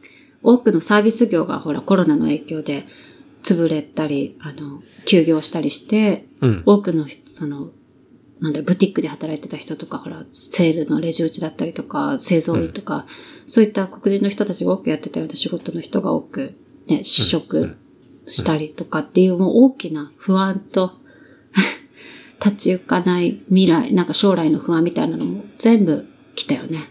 多分。そうだね。うん。そう。でもなんか、このブラックリブズマターと、うん。日本人の人、まあ私もそうだったけ。ど、オールリブズマタうん。ー黒人の今、黒人の生き方が今問題だって言っている運動がアメリカで起きてるのと、アメリカの外では、いや、全人種問題、全人種の差別問題、差別が問題だって言ってる問題。うん。で、私も最初これ、ツイッターにも書いたんだけど、最初、なんだろうな、お、ブラックレブスマッターのインスタグラムのアメリカでは始まった画像をもとに、うん私の意見は、いや、全人種人の差別が問題だと思うから、みんなが考えるべき時って書いたのに対して、私のロサンゼルスの友人がメール見、あ、そのツイッター見てきて、あれは違うと思う。うん。うん。うん、今もうかフォーカスするべきは、全人種じゃなくて、本当に今回黒人の人に起きて、何が起きてるのか、世界がそれを注目して、世界からプレッシャーかけて変えるべきことだし、うん。うん。そうそうそう。 All Lives Matter って言った瞬間に、うんアメリカでは非難の的になるっていう。そうね。あの、ビリー・アイリッシュとかもそういう、あの、話をインスタに上げてたりしたしね。うん、うんそうそう。まさにそう。うん。あの、どの人種が、どの差別が一番ひどいかっていう話では今はなくて、それぞれの差別はもちろんいけないんだけど、今フォーカスするべきはアメリカのこの不公平なシステムに対して、どう、本当に、か、変えていいいってほしいっていうこの希望だよね。うん。そうそう。そうね。うん。でも、選挙戦が控えてるじゃない？アメリカって11月に。トランプやっと任期が終わるんだけど、うん。みんなこう、今6月でしょ？あと5ヶ月でしょ？もうなんかね、ドキドキしてる。何向こう出してくるんだろうと思って。ほんと。多分、この、これで今すごいトランプの、あの、ポ、ポピュラー、ポ、なんていうの？トランプの支持率がすごく下がってて、もちろん。うん。コロナの、あの、リーダーシップにもすごくおかしかったじゃないあの人。そうね。で、その後今回の、あの、国全体をまとめようとしないで、白人側との、あの、肩を持つようなやり方しかしてないし、プロテストに対して、あの、兵、兵器を送るとか言ってるし。うん。っていう中で支持率が下がってるから、うん。彼らが何もしないわけはなないなと思っていて。うん。うん。そうそう、どういう選挙戦になるんだろうって、ちょっととまたやっぱ。あれじゃない？ケンブリッジアナリティカで。だよね。そう思ってる。やっぱり、いろんなソーシャルの情報を使ってくるんじゃないかね。なんかね、うん。なんか、白人が黒人にやられてる映像とかニュースとか出るのかしら？わかんないけど。ね。まあそうね。それがすぐ直後に控えてるっていうところが、まあ、複雑に絡んでる感じはするけどね。感じするよね。うん。そう。そうなんですよ。ね。ね、そういえばさ、コロナで隔離生活、あ、あ、でも日本はそんなになかったのか、ロックダウン。ロックダウンっていう感じよりは、まあ自粛っていうその曖昧な定義のもと、みんな割と家にいたっていう感じかな。うん。あ、しかも、ケンタロウ君は結構家で仕事してた時間が長かったんだよね。そうそう、もう2ヶ月ぐらいずっと家で仕事してるね。今も大丈夫なの？家で。うん。もう今も家で。まあ6月からは、なんかうちの会社はその A チーム、B チームみたいに分かれて、うん。こう、A チームの人は、この1週間は会社に行って、一応 OK みたいな。うん。で、B チームはその翌週みたいな。まあそういうチーム分けがされてて、会社に行ったら、検温と、まあ手指消毒っええていうのをして、仕事をしましょうみたいな。まあそういう感じになってるけど、まあほとんどの人は会社に行ってないっぽいね。おー。そう。え、ね、ケンタロウ君って何の仕事してるの？俺今、広告代理店で働いているよ。あ、そっかそっか。じゃあ、うんこう、普段は広告の企画考えたり？そうそう。まあ広告代理店の中で、そう、アカウントだから、まあ基本的に営業的な役割。だけど、まあ、うちは、うちの営業って割とプロジェクトマネジメントっていうか、まあそういう要素がかなり強いうんうんうん営業だから、うん。まあプそうなるロジェクトを遂行するっていうところを、まあいろんなスタッフとやっていく感じかな。うん。うん。まあクライアントフェイシングしながら。はいはい。私もほら、広告代理店だったじゃん。で、ちょっと思ったのが、ねうんクライアントに会いに行くのを勧められてたじゃん、結構。会えるのってどうし、どうしてんの？いやもう完全にあれだよ。もう本当にビデオ会議とか、そういうのでやってるやってる。うん。あ、でもいいね。クライアント側もそれに対応するならね。そうそう、もうやっぱりこの状況だから、クライアントの方もね、うん、それでやっていきましょうっていう感じになってるし、うん。そうか、そうか。まあみんなそれでうまく仕事はできてる感じかな。確かに。うん。っ ていうかまあむしろそっちの方が効率がいいなっていうことに、まあ、みんな気づいた感じがあるね。だよね。交通、交通、なえ、なトランスポートの時間とかさ、そうそうそうそう。本当に。ね。会議室に入るまでに30分前に着いたりしてる時間とかさ、資料を出力してる時間とかさ、そうそう。だって、そうねそういうものなんてもう画面の共有でいいし、うん。で、実際今週から、まあ一応6月入ったからさ、まあ会社に A チームの人は行けるわけなんだけど、うんで、ちょっと行ってみたみたいな話を聞くと、まあ会社当然人いないし、うん。人いたとしても横で、こうテレカンとかビデカンしてるから、逆に真横でそういうことをやってるとうるさくてできないから、なんか 家の方が快適だし、確かに。そう。まさにその通勤の時間分無駄で、通勤の時間も別に働けるから、そっちの方が、ね、会社には貢献できるんだけどっていう、うん、本当そうよね。話になってるね。うん。しかもほら、出費も抑えられるじゃない？ランチ代とかさ、小さな出費？あと飲み会とかさ、そうね。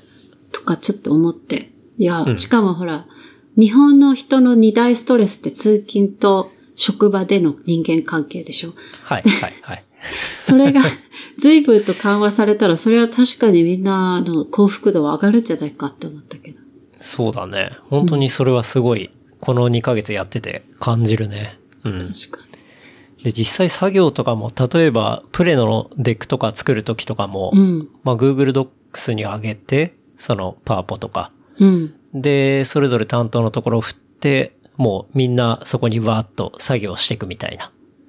で今までだったらさ、例えばじゃあ、えークリエイティブはクリエイティブで作って、うんで、戦略は戦略で作って、で、後でガッチャンコして、どうでみたいなさ、なんかすごいアナログなやり方をしてたわけなんだけど。しかもなんか、 face to face のミーティングがその間に入るみたいな。そうそうそうそう。だけど、そういうことがどんどん研ぎ澄まされている。まあ、それぞれみんな、それぞれのスペシャリティを持って、そのものを完成させていくってところに、みんな方向が向いてるから、個人的には俺はめちゃくちゃやりやすいっていうか、うんうんうん。そうだよね。効率はすごいいいよ、ねいうとこか。うん。確かに。そうね。最初の頃は、うん。ごめんごめんあ、ごめんごめん。最初？いや、最初の頃はなんか、そういうアイデア出すのとかちょっと難しいかなとか思ったりしたけど、まあ正直そこも慣れで、う。うんん。なんか、そう。やっぱり人間なんでね、そういう環境にしっかりフィットしていくんだなって思ったけどね。うん。確かに。なんかあの、MBA の授業でもさ、その、最初ブレインストーミングやる授業もあって、これブレインストーミング、オンライン上でどうやるんだろうと思ったけど、うん まあ、マインドマップのツールとかあるしね。まあ、ブレインストーミングを、まあ、じみんなでせーので、こう、黒板みたいなのに書いていくみたいなのもあるけど、うんでもなんか結局一番効率がいいのって、こう、あの、もう自分で考えた、ある程度の考えたアイディアを持って、うん。プレゼンして、っていうのが実は一番効率がいいんじゃないかっていう。うん。うんそうそうそう。だから、本当に難しい、あの、なんていうの？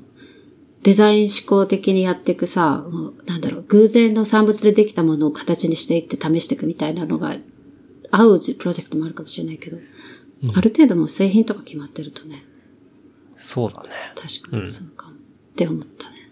そう。え、おまみさんも一緒に家にいる？おまみさんもいる。おまみさんはもともとずっとリモートで、まあ、ほぼリモートで仕事をするような内容だから、うんううんん。だから、正直俺より全然リモート歴は長くて、うん。ああ、うん。いいね。だから見てると、すごいうまくやってるなって思うけどね。二人でオフィスって分けてんの？そう。まあ家、まあ3階建てになってるから、1階で俺はやってて、で、マミは2階のリビングでやっててっていう感ああ、じかな。いいね。最高だね。いや、なんかさすがにね、そう。テレカンとかでさ、同じスペースにいると、厳しいからね、音入っちゃうし。確かに確かにうん。うん。そうなんだよね。このクオランティンのリモートワークのカップルたちってどうしてんのかなと思って。うん。なんか、まあ、私もデイビッドもイギリスに来た時点でずっとまあリモートみたいな感じだったから、うんあれだけど、よく友達と最近喋ってるのは家事分担どうしてんのっていう。家事分担。あなんか、ほら、リモートになった途端、そう、二、人でいる時間、二人がアバイラブルじゃん。うん。あの、そうねそうそう。リモートじゃない時はどっちかが早く帰ってきてたり、なんていうの、どっちかの役割分担みたいなのがあったのが、一回こう、さらになってうん。やってて、そう。どうしてんだろうね、みたいなのがあってさ。料理どっちが作ってんの、みたいな。料理はね、料理は俺はもう、おまみさん、お任せだね。お任せ。そうそう。なんでかっていうと、いや、料理ってさ、めちゃくちゃ難しくない？本当に。あれ難しいよ。なんか、俺も記念日とかにさ、じゃあうん、ちょっと作ってみるわっていうのをさ、うん本当にもう過去数えられるぐらいしかやったことないんだけど、うんうん。やった時にさ、まず作るものを考えるじゃない？うんうん。まあ、その時点で結構いろんな選択肢があるし、で、それを考えた後に買い物しなきゃいけないじゃん。うん。で、買い物しようとして、まあ、スーパー行った時に何がどこにあるかとかさ、マジでわかんないし、俺本当にその時スーパーでもう過去一自分の無能さを感じたよね。ちょっとコンシェルジュ来てほしいみたいなね。そう。なんか、俺の買い物ってほぼ多分9割8割ぐらいがネットで買うから、うんうん。その、もう自分が欲しいものが決まっていて、それをポチッとして、こう来るものが。うんうんうん。っていう消費行動が大半だから、その自分で物をフィジカルに場所で見つけて買うっていう行動がさ、あの大きい中でやらなきゃいけないっていうのがめちゃくちゃ大変で。面白い。そうか。で、そこでね、本当にもう何がどこにあるかわかんないからさ。そうだよね。しかもさ、作るものが先に決まってると、スパイスとかいろいろなこう、小さいものがそれぞれあるからね、多分。うん。そう。そこで、まず、ものすごい難しいなと思ったし、うんで、まあ、じゃあ仮にそ、いろいろ変えて揃ったとします。で、揃ったとしても、なんかね、俺もその記念日とかに作ってみたのとか、ものすごい額になるのね。そうね、そうね。マジかよ、みたいな。一食レストランじゃん、みたいなね。何なのこれみたいな金額になるし、で、まあ実際買って帰ってきてさ、うんレシピ見て作ろうとするとさ、今度、塩少々とか書いてあってさ、誰基準で少々なのみたいな。マジこの、曖昧な部分本当にわかんないわ、みたいなさ。もうなんかいろんなハードルがあって、あうんこれは、だからおまみさんはすごい料理めちゃくちゃうまいし、あいいねなんかそういう感覚でできたりするから、だからその部分はすごいなと思うし、で、そこ変になんか、俺やってもあまりに無駄すぎるなっていうのがあるし、うんまあ、あとはクオリティの部分もあるし、とても叶わないしね。うん。だから。え、じゃあ今のところ、おまみさんから不満は出てないの、いや、いろいろ思ってると思うけど。いやいや、いやいや、違うの。私ね、思ったのよ。今回さ、リモートになって、デイビッドも前までは、日中は大学院の図書館行ってとか言ってたんだけど、うん。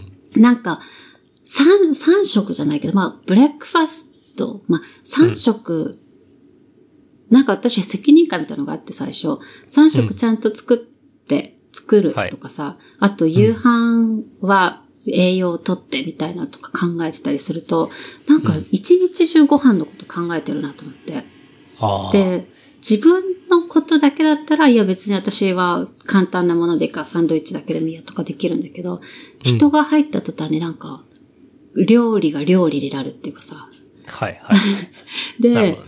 そう。なんで私ばっかりこんな、や、やらなきゃいけないさ、勉強とか仕事とか同じなのに、なんだこれみたいな。なんで、毎、毎3時間ごとにご飯考えて、買い物何時ぐらいに行って、何時ぐらいから作ってとか考えてんだろうとか思ったりして、かつうん、節約とかさ、じゃあ旅行行くためにちょっと節約しようと思うと、食費から切り詰めたりするじゃない？うんうんうん。た時に、この、この責任私がなんで負うんだよ、みたいなのが あって、そう。あうちは、それで、ランチは、それぞれが取るって決めて、料理しません。。あ、でも、うちもそうだわ。ランチは、あの、お互い、まあ、買ったり、なんなりして、夜は、そうだね。まあ、作ってもらったりしてる感じかな。それ、ずいぶん違った私。ランチが別々ってなるだけで。いや、3食はやばいでしょそう。う。さすがに。やばい。もうなんか、毎、毎日胃袋と相談してる気分になったもん。毎時間。そうね。そう。で、なんか、フェミニズム、すごいフェミニストの友人と、その、なんで女性ばっかりが、その家事分担の料理ってとこを取るのが普通なんだろうとかってうん。言ってた。一人暮らしの時はみんな料理するのに、なんでここの責任を女性が負いがちなんでしょうっていうところをちょっとね、話してたんだよね。なるほどね。そう。俺でも一人暮らしの時も料理しなかったな、本当に。外食？全然。うん。そっか、そっか。外ばっかだったな。そっうん。か。そっか。考えたことなかった。そうなんだよね。そう。だからまあ、うちで行くとそうだね。料理はおまみさん。で、あとは、なんだろうな。俺の役割なんだろうね。めちゃくちゃ怒られそうだな、これ。怒られそうだけど、まあでも、なんだろう。こう、例えば、まあ今夏の時期になったらエアコンのフィルターを掃除したりだとか、あとは、まあ、害虫予防をしたりだとあか、あ、とはまあ洗濯、俺ランドリーでパキパキに乾かすのが好きだから、うん。まあランドリーまで当然運んだり、まあ洗濯したりとか。あとはそうね、家のまあ、ことを気づいてメンテナンスしたりっていうところかな。そうね。まあそこの方が、まあ俺自身も得意だっていうのがあるから、うんうんうん。うん。そう。まあそういう感じかな。まあ生活が便利になるものを買ったりとか、あとはサービスを利用したりとか、そういうのを探すのすすごい好きだし、うん、そういうものにお金使ったりするのも、まあまあ好きだったりするから、うんうん、うん。じゃあいいね。そう、そうね家事分担。話した方がいいかなと思った。あ、じゃそうねで私もデイビッドとなんか、ちょっと話がありますみたいなのやったね。なんか、うち、すごい気づいた方がやる、やるって感じだったの。うん、うん。うんで、同じでなんか得意な方がやるって感じで、だから家計とかさ、なんていうの、ファイナンスとか、税金とかはデイビッドがやって、あとなんかそういう力仕事的なのはデイビッドがやってって感じだったんだけど、なんか日々の小さい掃除とかさ、うん。あと料理とか、なんかその辺に、その辺もちょっとやりましょうみたいになって、食器洗いとかは全部お願いしてるかな。うんでもなんかそれがない時はちょっと大変だったね。なるほどね。そうそうそう。で、なんかそれがこのロックダウンの間にすごい、なんだろう、凝縮して現れた感じがした。うん。普段まあ何気なくやってることと。両方同じ家にいるわけだからね。そうそうそう。そこら辺だいぶハイライトされるもんね。そうそうそう。きっと、いろんなカップルがそうなんじゃないかなと思ってた。そうね。そう。家事な、最近すごい良かったなって思ったのは、風呂場を、うん。あの、年一回ぐらいプロに任せるのね。あ、いいね。まあ当然普段からまあ掃除はしたりするんだけど、年一回ぐらいプロに任せると、すごい綺麗に維持できるっていうのは、俺結構これおすすめなんだよね。いい、わかる。すごいわかる。うちね、今住んでるところ2週間に1回クリーナーが入るの。うんうん。それがすっごい良くて。うん。で、2週間に2 1回。週間に1回入ってくれるの、それ超いいね。すごい。で、2週間に1回シーツ変えてくれるのと、だからパリッパリのホテルシーツになるんだけど、はい。シーツ変えてくれて、部屋全部掃除してくれて、キッチンのね、排水口を含めてピカピカにして、うシャワーもピカピカ。めっちゃいい。そう。それはでも、2週間に1回の頻度はめちゃくちゃいいね。贅沢だね。うんそう、本当にね。うん。き金額、き経済に余裕があれば、ぜひ2週間に1回来てほしいね。まあでもあれでしょ、今住んでるところはそういうのも込みの？込み。ところだからっていうこともあるよね。ということもある。そう、だから今後、今後、おあの、お手伝いさん、ぜひいいね。うん まあ、アメリカさ、お手伝いさんっていうか、掃除、人に頼むことすごい普通だから、そうだよね。なんか俺もそれ、香港に旅行に行った時に、日曜日にさ、香港のセントラルとかって、ものすごいフィリピンの女性でごった返すんだよね。うんうんうん。それって、なんだろう、この人たちはと思ってさ、あの、地べたに座って、まあ段ボール敷きながらさ、うん。めちゃくちゃ楽しそうに、ワイワイワイワイしてるんだけど、うん。うんそれは、要はね、そういうお手伝いさんとかが日曜日はお休みだから、街に出て、集まって。こう、仲間と楽しく宴会してるんだけど、っていうのを見て、で、香港の人とかね、割とそういうところをお願いしたりして、うんうん。で。まあうまく、そう、バランスを取ってたりとかするっていうのがあって、で、まあ風呂掃除とかも結構大変だし、まああとやっぱプロのクオリティがさ、全然違うからさ、うん自分がやると、のとは。うん。なんかさ、上手だよね。綺麗に見せるのも。こうピカピカに、こうさ、なんていうの？水道の蛇口のとこはピカピカになってるだけで。そうそうそう。だからすごいんだよね。そう。そううまいんだよね。どうやってんのみたいなさ、レベルでそう。綺麗になるから。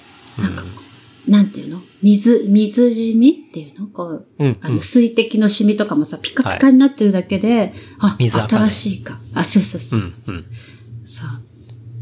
そう。そうね。いいね。年に一回お風呂は。うん。そう。キッチンとかこれは。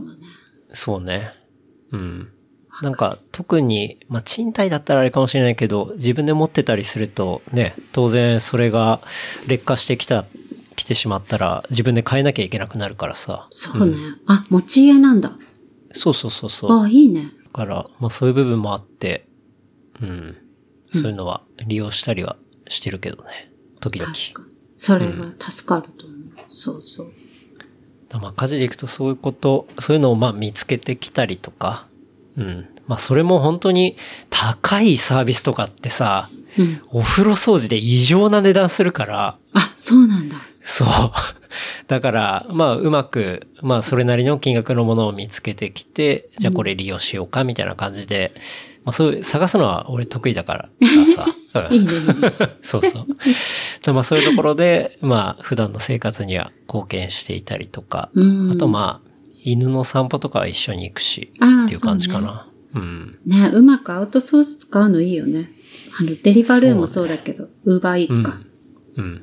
そうそう。そう思う。いいね。確かに。そうだね。こんな感じかな。そうねで。も結構この生活で、俺はおまみさんとの結束は強くなってる気がするんだけどね。ああ、いいね。会話も増えた。会話も、そうだね。あ、なんか二人で走ってるんでしょ？ょうん、そうそうそうそう。それいいよね。うん。あれじゃん。ラナちゃんもデイビッド走ってるから。なんだね、最初は一緒に行ってたの。5キロぐらいまでは。それが今なんか10キロとかさ、10マイルとかな。楽しいお話は次週後編に続きます。お楽しみに。話したトピックスは、 show note、レプリカント .fm で見ることができます。番組の感想は、ハッシュタグ、レプリカント FM までお寄せください。See you next week. バイバイ。